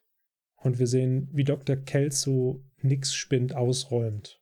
Er ist direkt neben JDs Spind. Auf den Spinden ist dann halt mit so einem, mit so, mit so, einem, so, aus so einem Klebeband steht einfach der Name drauf und er zieht halt einfach das Klebeband ab. Ratsch, und schon ist sein Arzt weniger im Krankenhaus. Witzigerweise, er nimmt praktisch halt auch diese olympische Fackel aus dem Spind von Nick und reicht sie wieder an JD nach dem Motto so, ja, er ist weg, du bist wieder hier der King. Aber JD hat seine Lektion gelernt und pustet sie aus, weil er genau weiß, dass es nicht darum geht, dass man der Beste ist. Richtig. Ja. Das ist so eine der Lektionen aus der Folge, würde ich sagen. Genau. Also ich habe ja noch... Und wollte, ja, wollte ich gerade fragen, ob du noch was dazu so. stehen hast, bevor ich weitermache. Muss ich mal ganz kurz schauen. Ja, also grundsätzlich, so, also das, das, was wir schon alles gesagt haben, dass bei Nix diese Fassade bröckelt, dass JD wieder zu alter Form zurückkehrt, dass er jetzt sich eingesteht, dass sie auch mal ruhig sich in was reinsteigern darf, mal auch mal weinen darf. Und dass grundsätzlich das, dass man Schwächen zugeben darf und für sich auch selbst eingestehen darf und sogar muss teilweise dass es einem hilft. Also sei es jetzt JD, dass er jetzt dann einfach mal nicht der Beste war. Oder auch ja, Nick, der jetzt für sich die, die Konsequenz gezogen hat, äh, Arzt ist einfach kein Beruf für mich. Weil er hat auch nochmal gesagt, äh, ich hasse diesen Job, ich hasse diese Klinik, er hasst einfach alles an diesem, ja nicht an dem Leben, aber an diesem Beruf. Und das ist wahrscheinlich die richtige Entscheidung für ihn, dass er einfach sagt, nein, dann mache ich das nicht mehr, weil er einfach daran kaputt geht. Oder auch, dass Turk einfach mal mit Carla drüber redet, ey, ich habe irgendwie Schiss im OP und dass Carla ihm dann einfach hilft. Und der Cox, der einfach das Glück von anderen, wie du schon richtig gesagt hast, das von Carla über sein stellt, was man ihm sonst überhaupt nicht zutrauen würde. Also das war ja schon für ihn ein sehr, sehr gefühlvoller Moment, dem er sich sehr geöffnet hat. Definitiv, ja. Sehr coole Folge. Ach, und wir haben noch eine Szene vergessen. Ja, die, die wollte ich erzählen, aber ich wollte erst einmal kurz hier drauf noch kommen, weil nämlich hier gibt es einen Fun Fact zu. Den hatten wir in der Vorbesprechung hatten wir den gefunden. JDs Spind hat die Nummer 1 und Nicks Spind hat die Nummer 2. Zufall? Ja. Glaube nicht, Tim. Das dürfte auch nochmal eine Anspielung sein, wird aber dann ja auch keine weitere Relevanz haben. Nee, genau. Und natürlich gibt es jetzt noch eine, eine Bonusszene mit dem Hausmeister. Und zwar, das ist ganz witzig eigentlich. JD dreht sich um und will aus dem Raum mit den Spinden raus und da steht plötzlich der Hausmeister und JD erschreckt sich sehr und dann sagt der Hausmeister, du bist dumm. Und JD so, das, das war's? Oder so, ja? Lass es das mal sacken. Gib, es, gib ihm etwas Zeit. Das nagt an dir. dann haben wir den letzten. JD geht einfach weg und dann haben wir den letzten Cut, wie er in der, in der Cafeteria mit Elliot sitzt. Elliot isst einen Salat und ja, er isst vielleicht auch irgendwas, aber er, er, guckt so zur Seite und denkt nach. Dann sagt er zu ihr so: Findest du, dass ich dumm bin? Und sie so: Ja, manchmal schon. Und dann seine Gedankenstimme, dieser Mistkerl. Schon, das war mit die beste Szene der Folge, finde ich. Ich muss jedes Mal laut lachen, wenn ich das sehe. das ist wirklich witzig. Genau, bin ich dumm? Ja, ein bisschen schon. Ja, simpel und effektiv. Der Hausmeister, ein Genie, wenn es um solche Sachen geht. Sehr schöne Folge, muss ich echt sagen. Die hat mir sehr gut gefallen. Ja, mir auch. Es ist eine Folge, wo man auch gar nicht so viel generell zu den meisten Sachen sagen kann, finde ich. Ist relativ straightforward wieder, aber hat sehr coole Szenen, sehr neue Interaktionen, die wir noch gar nicht kannten. Und das ist halt für mich auch immer so ein Punkt gewesen, wo ab dem Punkt, wo sich Scrubs so ein bisschen öffnet, weißt du, wo praktisch Figuren miteinander interagieren, die mm. man mhm. vorher noch gar nicht so zusammen gesehen hat, wird es immer interessant, weil dadurch immer etwas Neues entsteht. In diesem Fall haben wir Turk und Dr. Cox natürlich. Und natürlich auch äh, so ein paar Lektionen, die man vielleicht auch mitnehmen kann. Und das ist das, was ich vorhin nämlich meinte. Für mich war die Lektion zum Beispiel dieses, es ist okay, sich manchmal Dinge reinzusteigern, Mhm. aber dann halt auch nicht mehr. Genau. Weil das ist, ich finde, das ist ganz wichtig, dass man halt versteht, dass es eine Balance geben muss, äh, dass man, damit man selber auch in der Balance ist. Ja, richtig. Und Sachen in manchen Fällen durchaus an sich ranlassen oder auch mal nicht. Ne? Ein bisschen Abstand nehmen schadet auch manchmal nicht. Es ist okay, wenn man mal weint. Genau, das ist vollkommen okay. Also es kommt natürlich immer auf die Ursprung, also es kommt immer drauf an, warum. Also, wenn ihr ab und zu so starke Schmerzen verspürt, dass ihr weinen müsst, dann solltet ihr zum Arzt gehen. Wenn man geschlagen wird, ist es nicht okay. Genau, wenn es äußere Einwirkungen hat, weil jemand euch etwas tut, dann ist das auch nicht okay. Aber wenn es einfach nur ist, weil ihr über das Leben nachdenkt oder weil irgendetwas Trauriges passiert ist, und dann ist das auch okay, das so zu verarbeiten. Auf der anderen Seite, alles, was wir hier sagen, hat gar keine medizinische Grundlage und ihr solltet euch im Zweifel immer an einen Arzt oder an jemanden Qualifiziertes wenden. Nichts, was wir hier sagen, sollte als Grundlage für eine Therapie oder für eine Selbstbehandlung benutzt werden. Nein, bitte nicht. Dafür gibt es Leute, die wesentlich mehr Ahnung haben als wir. Grundsätzlich. Ich wollte irgendwas noch sagen eben. Fällt mir nicht mehr ein. Hm. Tja, Tja. dann weiß ich auch nicht. Ja, dann würde ich sagen, machen wir den Sack zu für heute. Das war's dann wohl. Obwohl ich kann noch eins einwerfen, ganz zum Schluss. Da bin ich jetzt eben, oder sind wir kurz drüber weggegangen, ich wollte da nicht dazwischen grätschen. Es gibt ja eine Szene, wo Dr. Cox Turk diesen Tipp gibt, um ruhiger zu werden. So, und da ist es im Englischen ja so, wo Dr. Wayne so stutzig guckt, als er seinen Arschli-Um-Witz macht, sagt er, ja, I made a daddy joke. Wir alle kennen ja Daddy-Jokes. Und dachte ich, ja, was gibt es denn für coole Daddy- Daddy-Jokes? Ich habe uns ein paar rausgesucht. Wenn du noch Zeit und Lust hast, lese ich dir ein paar vor, Freddy. Oh, sehr gerne. Ich starte einfach mal. Die Würde eines Mannes ist unentastbar. Ist dir kalt? Dann komm zu mir in die Ecke. Hier sind 90 Grad. Eieieiei. Also ich muss dazu, ich habe hab selber noch nicht alle gelesen. Stiftung Warentest hat Besteck getestet und das Messer hat am besten abgeschnitten. Dazu muss ich aber sagen, guck mal, das zum Beispiel, der, ist astrein. Allerdings der allererste, den finde ich nicht als Dead Joke. Ich finde, Dead Jokes dürfen eigentlich nichts Anzügliches sein. Findest du? Mhm. Ja, die müssen einfach nur ein bisschen dümmlich sein, ne? In der Pointe. Dead Jokes muss so ein, so ein richtig schlechtes Wortspiel sein. Ich, ich denke halt immer so, für mich ist die prädestinierte Situation für einen Dead Joke. Ich habe da mal ein Bild gesehen, das hat sich wie eingebrannt. Stellt euch vor, ein amerikanischer Vater mit seinen drei Kindern und seiner Frau sind in einem amerikanischen Diner und da kommt eine Bedienung an und er macht irgendeinen schlechten Witz, der aber halt logischerweise ein harmloser, schlechter Witz ist. Deswegen ein Dead Joke sollte nie was Anzügliches sein, aus meiner Sicht. Ja, kann ich nachvollziehen. Ist ja kein Daddy Joke. Oh, nicht schlecht, nicht schlecht. Dann war da der erste jetzt ein Daddy-Joke, jetzt kommen die Dad-Jokes. Der vierte. Eigentlich wollte ich einen Origami-Kurs belegen, aber kannst du knicken. Hier. Fünftens. Forscher haben letztens herausgefunden, sind dann aber wieder reingegangen. Ja, ist gut. Sechstens. Ich bestelle an der Bahn einen Fußgänger. Nein, einen Läufer. Nein, einen, Radi einen Radler. Badum. Ja, gut, der war jetzt generell nicht so toll. Der war schon gut. Das, das ist ja, er muss ja schlecht sein. Ja, aber der war zu lang, finde ich. Ja, vielleicht. Nummer sieben. Was macht ein Security-Mann in einer Nudelfabrik? Er passt da auf. Die erzähle ich alle meiner Frau, die wird ausrasten. ich schicke sie dir nachher mal rüber. Könntest du bitte meine Uhr aufheben? Nein, ich habe kein Urheberrecht. Oh, das Boah. ist ja richtig gut. Der ist aber ganz oben. So, jetzt kommt der letzte. Es gibt Abendessen. Machst du den Tisch fertig? Klar. Tisch, du alter Misthacken. Soll ich dich fertig machen? Willst du ein paar auf die Glocken? oh Gott. Misthacken ist auch so ein Wort, das kannte ich noch nicht. Das waren die neun besten Daddy-Jokes oder Dad-Jokes, die ihr jetzt hier mit uns hören konntet. Wir können nicht mit Bestimmtheit sagen, dass die besten waren. Es waren aber die besten, die ihr jetzt hier hören werdet. Ja, So genau. Richtig, das meinte ich, die ihr hier hören werdet. okay.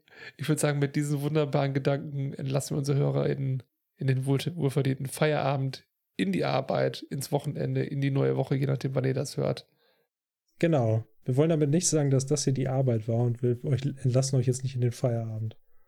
Nein, aber wenn die HörerInnen uns während der Arbeit gehört haben und jetzt Feierabend machen, Arbeit hören. Genau, ja, das ist okay. Nicht, dass ihr falsche Gedanken Nein, habt. nein. Das hier ist Spaß. ist alles Spaß. Das ist lustig. Wir machen hier Witze. So, Wir machen hier auch Ja. in schlechtes Sinn.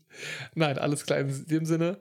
Macht's gut, habt noch einen schönen Tag oder Resttag und bis zum nächsten Mal. Bis zum nächsten Mal. Macht's gut. Tschüss. Ciao.